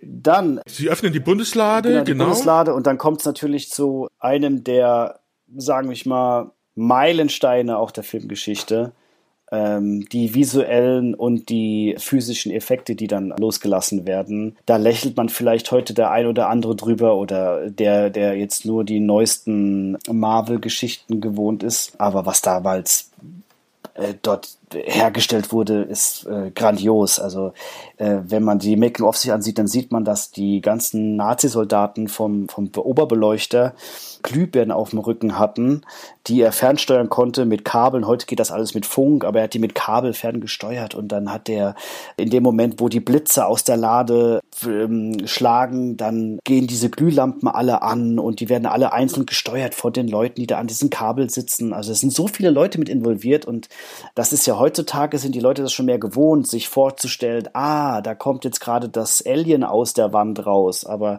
Spielberg musste wirklich allen Anwesenden erklären, okay, ihr könnt das jetzt nicht sehen, was jetzt passiert. Und hat auch da, glaube ich, ziemlich Probleme mit gehabt, die Leute in diese Stimmung reinzukriegen und es auch den Komparsen, diesen Nazi-Komparsen, die ja dann auch alle sterben, zu erklären, so ihr müsst jetzt wackeln und jetzt müsst ihr diesem Geist hinterher gucken, der da fliegt. Und damit ihr alle auch gleichzeitig guckt, müsst ihr euch jetzt vorstellen, wo dieser Geist ist. Und das haben die sehr, sehr, sehr lange geprobt. Wir hatten mal sowas ähnliches damals beim Wunder von Bern. Da haben wir mal einen ganzen Tag lang nur das Publikum gedreht, weil das Publikum, was wir gedreht haben, wurde dann in dieses digitale Stadion reingesetzt. Und damit die alle immer an den quasi auf den Ball gucken, musste einer von uns immer mit so einem Ball auf dem Stock an den, vor dem Publikum hin und her rennen, damit die alle immer zum selben Punkt gucken. Und das war mal einen halben Vormittag mein Job, irgendwie mit diesem Ball von A nach B zu rennen, damit die Leute immer den Ball hinterher gucken. Und ist leider nicht so gut geworden wie die visuellen Effekte von Indiana Jones, aber das ist schon sehr, sehr, sehr viel Proben, bis auch dieser Perfektionist Spielberg das hatte, was er dann haben wollte, dass die Leute da alle gucken. Und wenn man sich das mal ganz langsam anguckt, sieht man wie toll das inszeniert ist und wie dann alle auch dann mitmachen und dass dann trotzdem diese Effekte, die im Nachhinein reingebaut worden sind und die Spielberg auch nur in seinem Kopf hatte. Weil wenn du heute solche Effekte drehst, dann hast du das alles schon gezeichnet oder hast du das schon so, man hat das schon so visualisiert und kann auch am Set schon in einer sehr niedrigen Qualität, kann man aber schon in das Live-Bild der Kamera, da gibt es schon so Möglichkeiten, da kann man schon sehen, wie das aussehen könnte, so dass sich das der Regisseur vorstellen kann und dass er da auch nach inszenieren kann. Das hatte Spielberg früher alles nicht und sie wussten auch nicht, wie gut die Effekte werden. Also das war schon ein echter Schuss ins Dunkle und äh, finde ich total stark, dass es dann so gut geworden ist. Und, das magst du bestimmt erklären, dann kommt es natürlich zu der unfassbar großartigen, zu den drei Toden. Genau. Warum das auch heutzutage meiner Meinung nach immer noch wirkt, ist halt, dass das damals auch immer noch praktische Effekte waren. Also es waren keine CGI-Tode, wo dann der ähm, Block, der Tod und der, ähm, ich weiß jetzt gar nicht, wie der Charakter von dem Nazi. Wie auch immer, ja das waren dann ja praktische Effekte, die sie dann genutzt haben. Also irgendwelche Nachbaut. Beim einen haben sie, glaube ich, irgendwie so einen Wachskopf dann unter so einen Heißluftföhn gepackt, wie der dann wegschmilzt. Das ist ja das Beste. Also das ist ja die, die, die, die hängen geblieben ist. Und also es gibt drei Tode. Es gibt einmal den äh, explodierenden Kopf, es gibt den schrumpfenden Kopf und es gibt den schmelzenden Kopf. So. Genau. Und bei Tod ist es wirklich so, dass der Maskenbildner, gibt es übrigens auch ein ganz tolles Making-of auf der DVD-Box, wenn man die mal hat, dann kann man sich das angucken, wie er das gemacht hat. Das sind einfach 30 verschiedene Wachsschichten, die er übereinander gelegt hat. Aber das ist so filigran gearbeitet und ähm, das ist jetzt ganz leicht gesagt, was ich da, das kann man gar nicht erklären, wie filigran dieser Mann gearbeitet hat. Und das haben danach auch, glaube ich, noch 30 Leute probiert, das mal eins zu eins nachzumachen. Das ist unfassbar schwierig. Das ist schon ein Genie gewesen, der Maskenbildner, der das gebaut hat. Und der hat das echt geschafft, dass der Effekt direkt beim ersten Mal so geil ausgesehen hat. Ist auch eine Sache, die mir leider erspart geblieben ist, bis ich mir die erste DVD-Box gekauft habe. Das hat auch ein bisschen gedauert, weil ich habe damals nur eine VHS-Kassette gehabt mit der Aufnahme von Sat 1. Mhm. Und da war diese Szene rausgeschnitten. Und dann habe ich den Film auf DVD gesehen und habe alter Schwede, dem schwilzt ja das ganze Gesicht weg. Und das kannte ich gar nicht. Nee, also ich hatte den Film damals, ich weiß gar nicht, wie alt ich da wohl war, wahrscheinlich sieben oder acht. Hm, ja, oder vielleicht sogar doch noch ein bisschen jünger, mit der, wie soll ich sagen, Kinderschutz meiner Eltern geguckt und der sah immer so aus. Meine Eltern, also wie ich hatte ja schon in der, in unserer Begrüßung da, wo wir uns vorstellen, gesagt, dass mein Vater immer abends Videokassetten von der, wenn er von der Arbeit nach Hause gekommen ist, auf dem Weg ausgeliehen hat und wir haben uns die Filme angeguckt. Und das war halt immer so ein Familiending. Und das war dann auch jetzt nicht so von wegen, ah, der Film ist jetzt ab 16, da kann jetzt der Kleine nicht mitgucken, was soll denn der machen? Den schicken wir jetzt nicht hoch ins Zimmer, sondern der guckt jetzt einfach mit und wir schauen den Film und wenn wir glauben, dass was Brutales kommt, dann sagen wir, Sebastian macht die Augen zu. Chapeau. Das hat manchmal funktioniert. Ist klar. Bei manchen Szenen habe ich, also es gibt Filme, wo es Szenen gibt, die ich heute noch nicht kenne, weil ich, äh, weil meine Eltern gesagt haben, guck weg, dabei waren die vollkommen harmlos. Aber dafür gab es dann halt auch Szenen wie dieses äh, Kopf explodieren, die ich gesehen habe, wo es dann war, oh, ja, jetzt hättest du weggucken müssen. Ja, naja. Chapeau. Jetzt ist es passiert. Und dann war dann immer noch eine Videokassette, eine Hülle, die nicht geöffnet wurde, oder was? Die der Papa dann ausgeliehen hat für sich. nein, nein, nein, also bitte. natürlich nicht. Naja, aber. Meine äh, Eltern sind asexuelle Wesen. Natürlich. Äh, meine auch. die haben mich adoptiert. Bei mir weiß ich nicht. Äh, auch alteres Thema.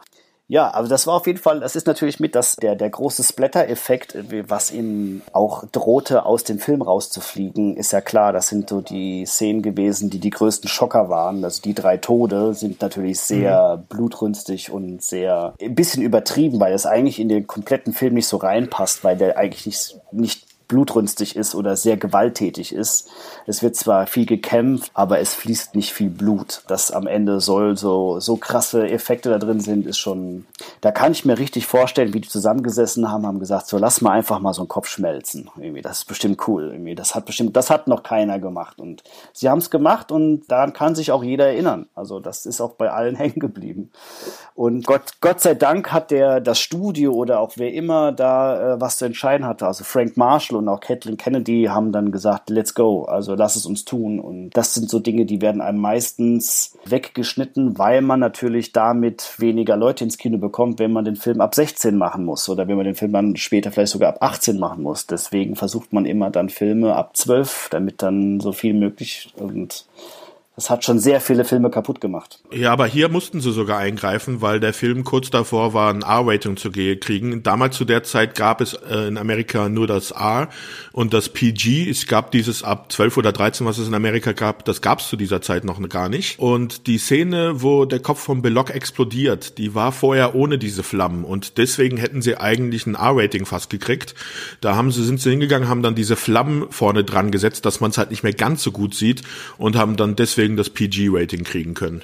Das ist unfassbar, ne? Als ob das was geändert hätte. Aber gut, ja. diese Köpfe kann man einfach nicht reinschauen. Irgendwie. Eine Sache wollte ich noch zu den Toten sagen, weil das finde ich auch ganz interessant in diesem Indiana Jones-Universum in den Filmen. Es ist nie der Fall, dass Indiana Jones den Bösewicht umbringt, den Oberbösewicht. In allen Filmen ist es so, dass die Oberschurken durch ihre eigene Gier nach dem Schatz draufgehen. Das ist richtig. Das ist komplett richtig und ich kann jetzt nicht über den sogenannten vierten Teil reden, weil da kann ich mich gerade noch, das äh, weiß ich nicht, wie der ausgeht gerade. Den habe ich auch echt gesagt nicht so oft geguckt, weil ich, aber ähm, da kommen wir gleich noch dazu. Aber du hast schon vollkommen recht. Ähm, es ist jetzt kein blutrünstiger Held und deswegen finde ich ihn zum Beispiel auch anders als Belloc, weil Belloc ist jemand, der schon eher, glaube ich, jemanden über die Klinge springen lassen würde. Aber gut, ja, das Ende ist da. Die Nazis sind tot und Indiana Jones und Marion haben den Spuk überlebt.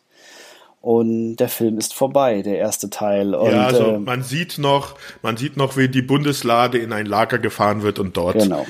Und jetzt kommt verschüttet geht. Da kommt wieder ein weiterer Name ins Spiel, den ich dann auch immer, äh, den ich gerne nennen möchte, weil so ein Typ, der eigentlich nie genannt wird, ist Michael Pangrario.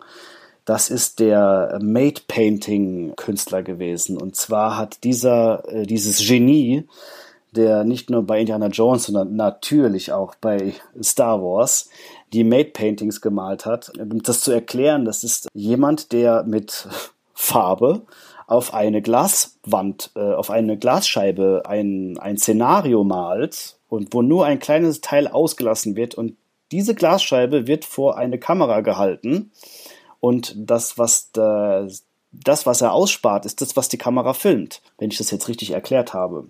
Es ist quasi so wie eine Leinwand, auf der ein kleines Stück ausgelassen wird. Und so kann man halt relativ kostengünstig sozusagen größere Räume schaffen, wie dieses Lagerhaus, was er gemalt hat, wo man nur diesen Mann sieht mit der Bundeslade durch den Gang fahren, aber das ganze Lagerhaus ist einmal gemalt. Und das hat er komplett ähm, auf diese Glasscheibe gemalt, was dann vor die Kamera gehalten wurde. Ein sogenanntes Made Painting. Er hat auch nur schlappe drei Monate für dieses eine Made Painting benötigt.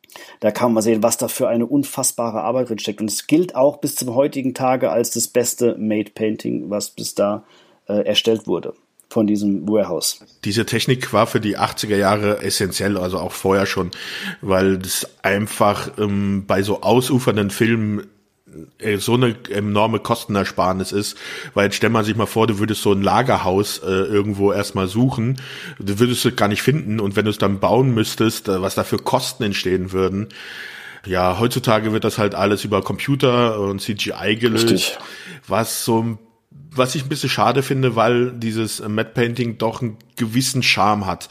Man, bei vielen Filmen kann man es leider erkennen oder auch manchmal hm, ist, finde ich, gar nicht so schlimm, dass man es erkennen kann. Bei Flash Gordon, finde ich, sieht man das total. Ja, in Fantasy-Filmen der 70er, 80er Jahre wurde das äh, en masse genutzt. Also. Ja, es ist wirklich, aber es ist ein tolles Mittel und bin da jedes Mal wieder begeistert. Und es gibt auch tolle Bücher, die man sich kaufen kann, wo Made Paintings drin sind. Und wenn man das einfach mal googelt, da kann man sich mal darüber informieren, weil das ist unglaublich, was teilweise auf, also wie fotogetreu du malen können musst auf einer Glasscheibe, damit das so aussieht.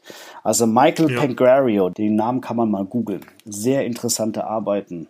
Dann ist die Bundeslade verklappt, der Abspann läuft und der Film ist vorbei und ein Meisterwerk ist vollbracht und gedreht worden. Und dieser Film hat alles in allem bis zum heutigen Tage 390 Millionen Dollar eingespielt. Ja, da frage ich mich immer bei diesen Box-Office-Zahlen. Da dürften wahrscheinlich noch nicht die Vermarktungsrechte von Fernsehen und von Video oder sowas dabei das sein. Ich oder? Das ist Kino. Das ist nur Kino. Ja. Ja, also wie gesagt, 18 Millionen gekostet, dann jetzt über Kino 390 Millionen gemacht. Wenn du dann noch die ganzen Fernsehausstrahlungen, Videoverkäufe und so weiter dazu rechnest, äh, ist eine ordentliche Gewinnmarge also gewesen. man muss dazu sagen, dass er 20 Millionen Dollar roundabout gekostet hat, zwischen 18 und 20 Millionen Dollar. Da gehen die Zahlen immer so ein bisschen auseinander, aber das ist, glaube ich, ganz normal bei äh, Filmproduktionen. Äh, manchmal werden da Marketingkosten mit reingerechnet und manchmal nicht. Das sind so Zahlen, die einem nicht genau sagen. Auch das Einspielergebnis, das sagt ja nicht 100%ig genau, was dabei rausgekommen ist, sondern gibt hier eigentlich manchmal nur eine Richtung, weil es wird natürlich auch oft geschönt. Aber was man sagen kann, ist, dass dieser Film unfassbar erfolgreich ist. Nicht nur finanziell, sondern auch, den kennt doch jeder. Also das ist ein Film, der selbst wenn die ersten drei Takte der Filmmusik kommen, da weiß doch jeder, was Sache ist. Und das ist was, das kannst du dir mit Geld ja fast gar nicht kaufen. Ja. Zu dem Film auch, der war 1981 kam er in die Kinos. In den USA ist er auf Platz Nummer eins der Kinocharts in diesem Jahr, also hatte die meisten Zuschauer. In Deutschland hat er es nur auf Platz sieben geschafft, lag dahinter das Boot und die Klapperschlange. Da war in Deutschland auf Platz eins in dem Jahr Kapp und Kapper. Oh Gott. Ein etwas anderer Film, ja. Der Film hat auch seine ja, Auszeichnung gekriegt. Er hat insgesamt fünf Oscars gewonnen. Ähm, jetzt aber eher so in den, ja, un, also un, ist, eigentlich ist bei den Oscars keine Kategorie unwichtig, aber die großen Kategorien, die hat er halt nicht gewonnen. Er war zwar nominiert für bester Film, beste Regie, beste Kamera und beste Filmmusik. Die hat er alle nicht gekriegt hat dafür aber dann fürs beste Szenenbild, für die besten Visual Effects, der beste Schnitt, der beste Ton und der beste Toneffektschnitt äh, hat einen Sonderausgar gekriegt. Also wurde er dort dann auch wenigstens gewürdigt, was ja für diese Art von Genre nicht unbedingt immer gegeben ist bei den Oscars. Das ist richtig. Und ich habe mir auch mal angeguckt, weil ich gedacht habe, was? John Williams hat nicht den Oscar bekommen für diese Filmmusik und habe ich mir dann auch angeguckt und dann hat in diesem Jahr hat Vangelis für äh, Stunde der Sieger den Oscar bekommen für den besten Soundtrack.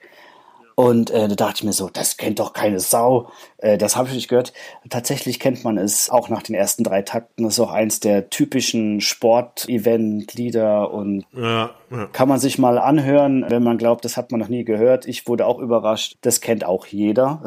hat nicht ganz umsonst den Oscar gewonnen. Aber es ist schon beeindruckend, dass diese Filme dann vielleicht nicht so mit Preisen bedacht werden. Aber das ist dasselbe wie mit dem Geld, finde ich. Dafür kennt den Film Red, der dieses Jahr dann die beste Regie gewonnen hat von Warren Beatty keine Sau, außer die ganz großen Warren Beatty-Fans wahrscheinlich. Aber Indiana Jones kennt wirklich also jedes Kind. Und das ist auch für mich so eine Sache, die diese Magie, dieser, die dieser Film hat und ähm, auch auf mich hatte, dass man, wenn der Film fertig war, hat man sich eine Lederpeitsche aus irgendwas zusammengebaut und das war dann wahrscheinlich ein Bettlaken und man hat sich einen Hut irgendwann mal besorgt oder irgendwo gefunden. Das war dann eigentlich eher der komische Hut von der Oma, aber es war ein Hut. Und dann hat man den äh, getragen und ist über die Tische und Bänke gesprungen und hat die Abenteuer nachgespielt. Und das ist dann so die der Grund, warum wir ja auch diesen Podcast machen, weil wir ja von diesen Filmen verzaubert worden sind. Und weil wir uns in diese Welten auch reingedacht haben und die gelebt haben und das ist so ein das können halt nicht viele Filme von einem behaupten und das kann halt dieser Film schon und seine zwei Nachfolger auch. Die haben wir ja extra jetzt nicht mit reingenommen in das ganze Prozedere, weil wir gedacht haben, ja, dann werden wir wahrscheinlich acht Stunden lang drin reden. Wenn das irgendjemanden interessiert hier, was wir hier machen, dann werden wir über die anderen Filme auch nochmal reden. Dann vielleicht nicht ganz so ausführlich, weil wir ja schon viel gesagt haben, aber ähm, das ist ja schon eine tolle Filmreihe, die auch ihresgleichen sucht. Und ja, was kann man noch so sagen über den Film als Resümee? Ich habe, ach, das habe ich mir leider, glaube ich, gar nicht aufgeschrieben. Ich habe mal Kritiken zu dem Film gelesen und ein gewisser Helmut Karasek, den man ja gut kennt aus dem literarischen Quartett und so weiter und so fort, der hat den ja sowas von zerrissen, den Film. Und ich kann es jetzt nicht eins zu eins wiedergeben, aber er hat sich dann berufen auf die Szene am Ende, dass man mit geschlossenen Augen dem Übel entgehen kann und dass es einem auch im Kino retten würde. Und das fand ich, habe schon viel von Herrn Karasek gehört und auch gelesen und finde auch, er ist ein sehr eloquenter Mensch und ich finde es auch schön formuliert, aber so schlecht finde ich den Film auch nicht. ich bin mal gespannt, was er heute sagen würde, äh, ob er seine Meinung geändert hat, ob er auf den Hype-Train mit aufgesprungen ist oder ob er nach wie vor der Überzeugung ist, dass das Wenn er noch leben würde. Ist er schon tot? Ist der Herr Karasek schon gestorben? Ja, 2015. Oh, okay. Ja, dann wird es schwierig, das rauszufinden, aber ich gehe schwer davon aus, dass er vielleicht dann doch seine Meinung geändert hat. Oder auch nicht, wer weiß es. Aber ich fand das, ich fand die Kritik sehr treffend irgendwie, dass das Augenschließen einem auch im Kino rettet. Finde ich nicht. Der Film hat natürlich viele Leute inspiriert und da kommen wir vielleicht auch zu einem unserer letzten Punkte.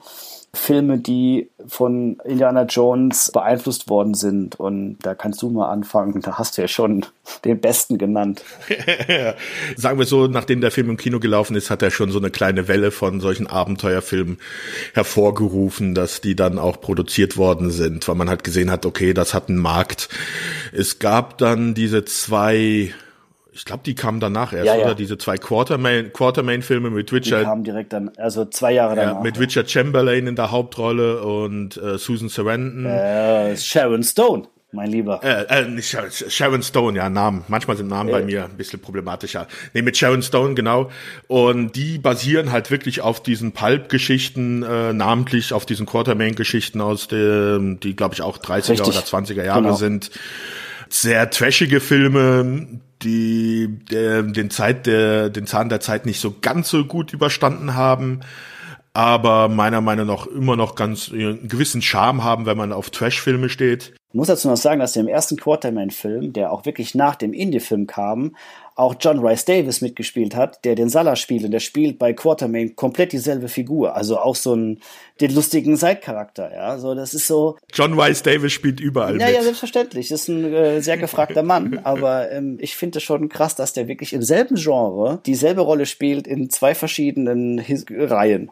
Und ich finde die Quarterman-Filme auch, die fand ich früher auch super, keine Frage, hat mich auch fasziniert. Ich habe sie mir jetzt zur Grund dieses Podcasts auch nochmal angeguckt und, und puh, es ist schon was anderes. Also das hat schon, du hast schon mit Trash richtig gesagt, irgendwie, das ist schon sehr trashiger gemacht und es ist nicht so, oh, tiefgründig ist das falsche Wort, aber es geht in die Richtung, das ist nicht so, so basiert und so tiefgründig wie Indiana Jones. So schwer zu verstehen, wenn man über den Fantasy-Film redet, aber es ist, äh, Indiana Jones ist ein bisschen nachvollziehbarer.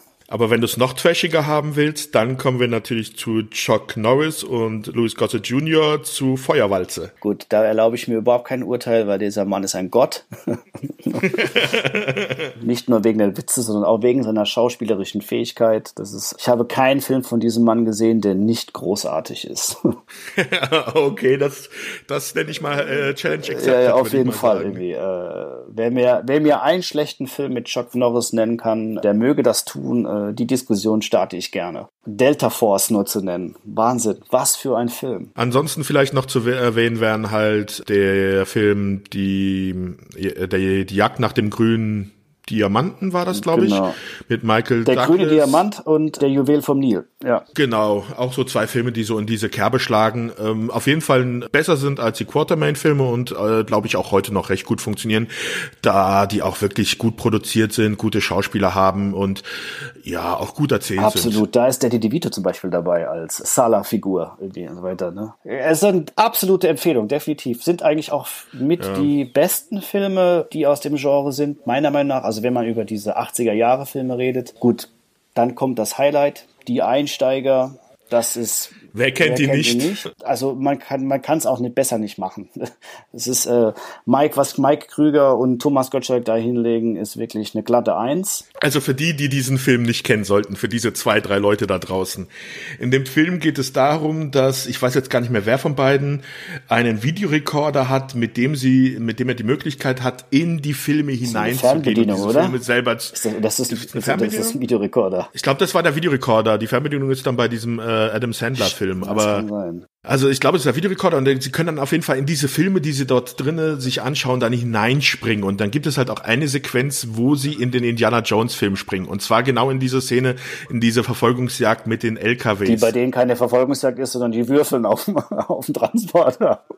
Das ist einfach. Also wer das nicht kennt, sollte sich ganz, ganz schnell diesen Film besorgen. Das ist absolute Empfehlung für sämtliche Familienfeste. Das ist ein Highlight des deutschen Films. Das muss man ganz klar sagen. Ich meine das jetzt wirklich nicht nur sarkastisch. Ich meine wirklich, ich habe Tränen gelacht und das ist so schön durch den Kakao gezogen und nimmt sich überhaupt nicht ernst und die beiden haben eh eine Reihe von guten, anständigen Filmen gemacht, die wirklich äh, sehr unterhaltend sind. Das ist jetzt gar kein Sarkasmus, also es ist wirklich eine gute, eine gute Perisflage von dem, von dem ganzen Abenteuerfilm. Aber das sind ja nicht nur... Also ich gucke heute auch noch sehr gern Radio Powerplay, also ein super Film. Absolut, bin ich vollkommen bei dir. Aber was für Filme, ich frage mich gerade, was für Filme springen sie denn noch? Sie springen in, in, in Indiana Jones und was springen sie noch? Ach du meine Güte, das ist so lange her. Das ist unfassbar lange her. Man sollte ihn einfach nochmal gucken. Da reden wir beim nächsten Mal drüber. In Folge 2 vom Podcast unterhalten wir uns am Anfang über, was für Filme die noch springen. Okay, dann haben wir nämlich schon den Einstieg für den nächsten Podcast. Ganz kurz noch andere Filme finde ich, die noch, äh, wo man, die man vielleicht erwähnen, erwähnen sollte, ist halt sind halt die Tomb Raider Filme, ja. wobei jetzt die Angelina Jolie Filme finde ich grauenhaft. Aber diesen neueren, ich weiß jetzt gar nicht, wie die Hauptdarstellerin da hieß, der fand ich eigentlich recht unterhaltsam. Und Lara Croft ist ja eindeutig ein Abbild ja. von Indiana Jones gewesen. Also da war Indiana Jones die Vorlage, dann kam das, wurde dann halt daraus ein Computerspiel gemacht, Lara Croft. Und die wurde dann wieder zurück zum filmischen Erzählen dann zurückgebracht. Und eigentlich ist das halt die weibliche Indiana Jones. Ja. Ja, gut, äh, aktuell wird in Berlin und gut, nicht mehr wegen der Corona-Krise, aber man äh, dreht hier in Berlin unter anderem auch Uncharted, ja. also eine Verfilmung von dem Videospiel, was ja auch eine ganz klare Anlehnung an diesen ganzen Indiana Jones Abenteuer, Archäologie, Gedanken hat. Ähm, es gab auch nochmal so zwei Filme mit Nicolas Cage, wo sie einmal den, den Schatz suchen, so auf die Amerikanische. National Treasure heißt Ja, genau, sehr um die amerikanische Geschichte bemüht und auch richtig gut. Also die sind solide, auch auf Disney. Ja, aber da hatte ich immer das Problem, dass das Sequenzen in den Filmen gab, wo sie irgendwelche Rätsel erstellen, dem Zuschauer suggerieren, dass man da miträtseln kann, um die Rätsel zu lösen, aber dann Nicolas Cage da auf Lösungen kommt, die kein Mensch nachvollziehen kann, also die man nicht auf die man nicht selber kommen kann. Ja, ich bin auch nicht drauf gekommen, wie Indiana Jones darauf kommt, die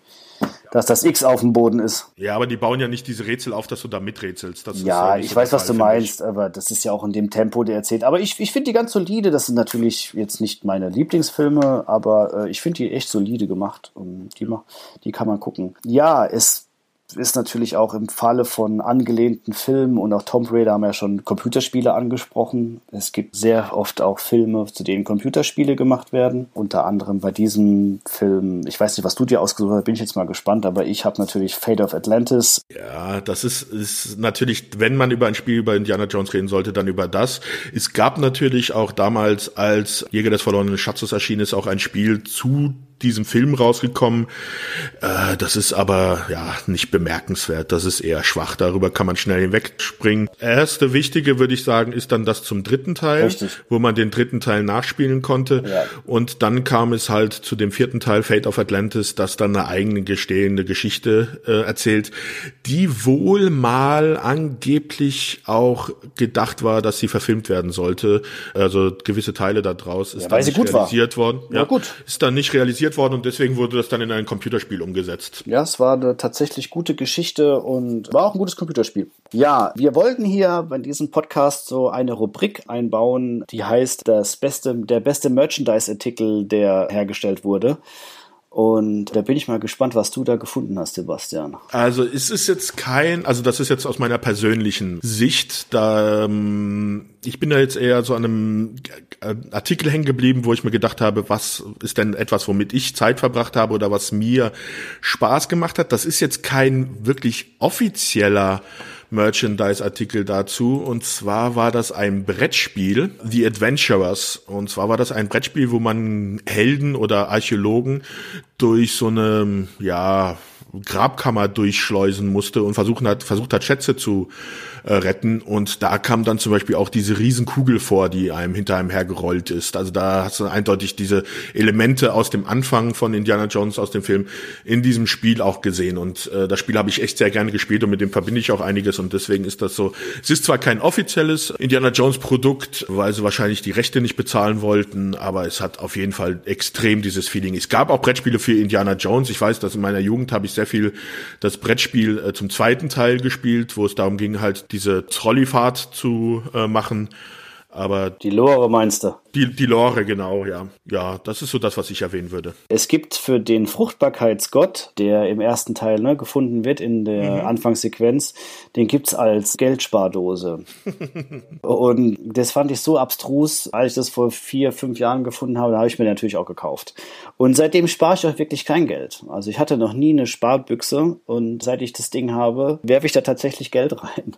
Das hat mich zu einem besseren Menschen gemacht, würde ich mal sagen. Ähm, ich finde es wirklich geil, das kann man mal googeln. Das gibt es auch nicht mehr zu kaufen, glaube ich. Das ist tatsächlich selten geworden. Und wenn du dir ins Geld ran willst, musst du, musst du dann so einen Sandsack, das austauschen, ansonsten kommt eine Riesenkugel, ah, oder? Das wäre schon schön. Das wäre schon schön, aber es ist leider ein sehr langweiliger Pfropfen unten drin, dem wie man bei jeder Spardose schlecht rauskommt, äh, rausbekommt. Okay, jetzt ganz kurz. Ja? Wie soll ich das dann jetzt sinnbildlich, der Pfropfen mit einer Fruchtbarkeit? Ist das, ist da eine Bedeutung oder? Das erzähle ich dir da mal unter vier Augen. Das okay, kann ich dir okay. dann mal äh, genau erklären, wie das funktioniert. Wenn jetzt einer unserer Zuhörer auch ein lustiges Merchandise-Artikel kennt, selbst hat oder so oder so fort, ihr seid auf jeden Fall eingeladen, uns zu schreiben und wir würden es auch erwähnen oder auch zeigen. Das entwickelt sich ja hier gerade. Dann kann man mal gucken, ob wir eine Instagram-Seite bauen oder auch eine Facebook-Seite bauen. Da werden wir solche Sachen natürlich mit reinsetzen. Ihr könnt uns natürlich auch immer gerne eure Anregungen und eure ähm, Fragen schicken über die Seiten. Wir würden die auch gerne beantworten und auch mit euch irgendwie in Dialog geraten und auch eure Meinungen zu, was euch gefallen hat, was euch nicht gefallen hat, auch gerne zu diesem Podcast. Und ähm, da würden wir uns sehr über einen Austausch freuen. Also ihr könnt uns auch gerne auf unserer Internetseite einen Kommentar hinterlassen. Die Internetseite heißt die-reminiszenten.de. Dort werden auch die Folgen veröffentlicht, wenn ihr jetzt nicht über den Podcatcher euch diese Folge herunterladet. Also lädt, also ihr könnt die Folgen auch dort online hören, könnt dort kommentieren. Was auch immer ihr möchtet. Und uns auch Anregungen gibt über Filme, über die wir reden sollen. Aber wir haben schon einen Plan, welche Filme wir reden wollen. Es wird weiter so ausführlich und spannend über Filme geredet werden hier. Ja, abschließend stelle ich dir noch die Frage, was ist denn dein Lieblingsfilmzitat aus dem Film? Ach du meine Güte. Hm, also sehr lustig finde ich natürlich die Sequenz, wenn er vor diesen Eingeborenen in Peru wegläuft, in das Flugzeug springt und sagt, äh, hier ist eine Riesenschlange im Flugzeug. Da frage ich mich bis heute, ob dadurch der Samuel L. Jackson Film entstanden ist. Richtig, du, du yo, das, es ist auch tatsächlich mein Lieblingsfilmzitat. Ich mag das mit am liebsten. Das ist, hier ist eine verdammt große Schlange im Flugzeug, ich hasse Schlangen, da kommt, zeig da mal ein bisschen Rückgrat. Ja. Also es ist gerade aus einer riesen Scheiße rausgeflogen mit Spinnen und allem Pipapo, aber dann in eine Schlange treibt ihn wirklich die blanke äh, Panik ins Gesicht.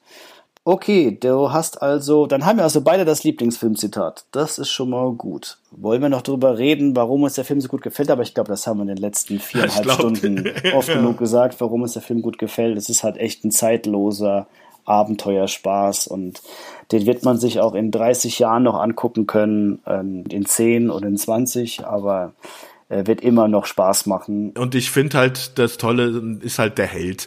Der Held ist jetzt kein Superheld, der irgendwie so ein, irgendwelche besonderen Begabungen hat, sondern der ja einfach durch sein, durch seinen ganz normalen Witz und seine ganz normale Intelligenz da halt sich durch diese äh, Situation schlängelt.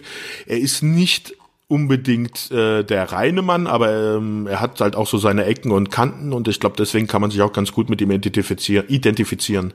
Absolut. Da kann ich, glaube ich, sogar abschließend von Spielberg zitieren, der sagt, weil er ein Warum auf die Frage, äh, warum man ähm, Indiana Jones so liebt, ist es, weil er ein unperfekter Held ist. Mit ein bisschen Training und mehr Mut könnte jeder so sein wie er. Und das finde ich irgendwie ganz schön, dass ich auch gar nicht so weit weg bin, äh, Indiana Jones zu sein. Und das Gefühl gibt mir der Film auch jedes Mal wieder, dass ich doch besser Archäologie studiert hätte und nicht zum Film gegangen wäre und bin und Kaffee gemacht habe. Für die naja, ich glaube, bei Archäologie hättest du jetzt Kaffee für die Professoren gemacht. Das ist richtig. Immer noch, nach 30 Jahren äh, oder 20. Das wäre Teil 1 unseres Podcasts über Indiana Jones. Ja, ich glaube, wir sind durch ja. äh, nach äh, schmalen zweieinhalb Stunden oder so. Es hat sehr viel Spaß gemacht. Es gibt auch eine Menge über diesen Film zu erzählen, ist klar. Aber so soll es weitergehen. Genau. Schauen wir mal, in was für einem Turnus wir mit den Folgen erscheinen werden. Das hängt natürlich auch dann immer von der jetzigen Lage ab. Jetzt zur Zeit haben wir zeitlich vielleicht ein bisschen mehr Zeit. Später, wenn es dann die weltpolitische Lage sich ändern wird, wird es ja bei dir dann äh, eher so sein, dass wir halt schauen müssen, wie wir das zeitlich unterbringen, weil du dann ja an Drehpläne und sowas gebunden bist. Das ist richtig, aber für sowas habe ich immer Zeit. Ist doch klar. Wir werden schon versuchen, eine gewisse Regelmäßigkeit reinzubekommen und ich wünsche auf jeden Fall allen noch eine schöne Zeit. Bis zum nächsten Podcast und guckt Filme und lasst uns drüber diskutieren. Genau.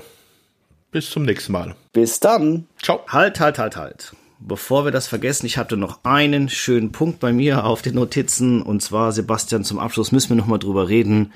Es gibt diese, ich sage mal, vermaledeite Folge von The Big Bang Theory, wo die These aufgestellt wird, dass auch ohne das Zutun von Indiana Jones die ganze Geschichte so ausgegangen wäre und dass eine der sinnlosesten Charaktergeschichten ist, die es gegeben hat. Und damit vernichtet diese junge Dame ja äh, komplette Jugendträume von uns allen und auch von den äh, Titelhelden. Wie siehst du das, Sebastian? Ja, diese Theorie kann natürlich in The Big Bang Theory auch noch von einer Dame wie von Amy kommen. Das kann man meiner Meinung nach widerlegen. Okay, erklär es mir, weil ich glaube leider auch irgendwie, dass es ja auch ohne die Sie hätten vielleicht die Bundeslade nicht gefunden, nicht so schnell, aber wenn sie sie gefunden hätten, hätten sie aufgemacht und wären alle tot umgefallen. Ja, fangen wir erstmal am Anfang an. Stell dir mal vor, Indiana Jones wäre nicht in dieser Geschichte vorhanden. Was wäre dann mit Marion? Marion wäre wahrscheinlich von den Nazis getötet worden, wenn sie versucht hätten, das Medaillon zu klauen. Also muss ich mal ganz eindeutig sagen, dass für Marion es doch schon mal von Riesen von Vorteil ist, dass Indiana Jones hm, in diesem Film existiert. Gut für Marion, aber das macht mit der Bundeslade nichts, weil im Endeffekt wäre Marion vielleicht, wenn gar nichts passiert wäre, in die Nationalmannschaft des Kampftrinkens aufgestiegen. Aber ich glaube, ja, sie wäre dann tot gewesen, aber hätten die Nazis ja trotzdem die Bundeslade aufgemacht und es wäre natürlich zu dem schmelzenden Ende gekommen. Ja, aber gehen wir mal davon aus, okay, es wäre zu diesem Punkt gekommen, die Nazis hätten die Lade aufgemacht, alle wären gestorben. Was wäre mit dieser Bundeslade? Die würde immer noch auf dieser Insel mit der Nazi-Zentrale stehen und die Nazis würden sich überlegen, was ist eigentlich mit den Leuten? Wo sind die? Und die würden dann mal nachgucken gehen. Und dann würde diese Bundeslade dann noch stehen und die ganzen toten Nazis. Und dann würden die ja. anderen sich überlegen, oh, okay, die Bundeslade zu öffnen ist vielleicht nicht so ganz so eine gute Idee. Vielleicht sollten wir das mal unter anderen Umständen, vielleicht in irgendwelchen Labors oder so machen und nicht einfach irgendwo mitten in der Wüste. Und die Nazis hätten dann die Bundeslade wahrscheinlich irgendwo anders hingebracht, hätten die vielleicht dann noch untersucht und hätten die dann trotzdem als Waffe einsetzen können, weil bringst du die Bundeslade irgendwo hin, machst den Deckel auf in irgendeinem Kriegsgebiet, ja, und dann gehen alle Feinde drauf, sie halt die Augen nicht zumachen. Die Frage ist ja auch, also eh, vorneweg würde ich sagen, wir sollten diesen Vorschlag mal an Herrn Spielberg schicken als Alternativende. Da sollte man vielleicht nochmal tätig werden, um da mal für alle Zeit äh, Klarheit zu schaffen. Äh, die Frage ist ja auch, wenn ein anderer die Bundeslade öffnet, ob das dann ein Unterschied wäre, wenn Indiana Jones die aufgemacht hätte. Also eine gute Seele oder hat das was damit zu tun oder ist generell einfach nur alles hinüber? Ja, das wird halt nicht, das wird halt nicht wirklich erklärt im Film. Es ist so, dass wenn der Block die Kiste ja öffnet, rezitiert er ja einen, ich weiß jetzt nicht, welche Sprache das ist, aber einen, so eine Art Gebet als Schutz, aber das scheint ja nicht zu funktionieren. Also es wird bestimmt irgendwie eine Art und Weise geben, wie man mit der Lade umgehen kann, aber das ist jetzt für den Film auch nicht relevant. Ja. Man kann bloß sagen, alle diese Theorien haben überhaupt keine Bewandtnis und auch die schlechten Kritiken, die der Film irgendwann mal bekommen hat, haben keine Bewandtnis, weil ich heutzutage immer noch über die Couch springe mit meiner selbstgebastelten Peitsche, mit meinem aus Papier selbstgebastelten Lederhut und ich versuche unter der Couch durchzukrabbeln. Deswegen ähm, ist das für mich alles irrelevant. Das ist ein toller Film. Ich liebe ihn und ich werde ihn auch bestimmt noch ein paar Mal gucken. Da bin ich schwer von aus. Wie sieht's mit dir aus, Sebastian? Ja, auf jeden Fall. Also aus, was bastel, aus was bastelst du deinen, deinen Hut? Oder hast du, du hast ein Original, ne? Nee, leider nicht. Ich habe nicht unbedingt die Kopfform, die für Hüte passt. Ich habe es mal probiert, aber ich habe keinen Gutkopf. Wer sich übrigens fragt, Sebastian ist der Jedi-Ritter auf dem Logo und ich bin E.T. So viel zeigt das auch zu unserer Aufteilung in diesem Podcast. Ist nett. Ich dachte, du würdest mich jetzt über andere primäre Merkmale beschreiben. Nee, weil wir ja beide da außergewöhnliche Fähigkeiten haben und nicht von diesem Planeten sind. Und das kann man so eigentlich äh, unterstreichen. Das darfst du doch nicht verraten. ja. Ja gut, dann haben wir das auch geklärt und wenn uns noch irgendwas einfällt, dann schreiben wir es in die Kommentare rein und machen schöne Posts auf unseren Seiten Instagram und Facebook und mal gucken, wo wir sonst noch auftauchen werden, die nächste Zeit. Das hängt dann davon ab, wie viele Leute sich mit uns austauschen wollen. Dann sage ich ein zweites Mal vielen Dank fürs Zuhören und bis zum nächsten Mal. Ciao.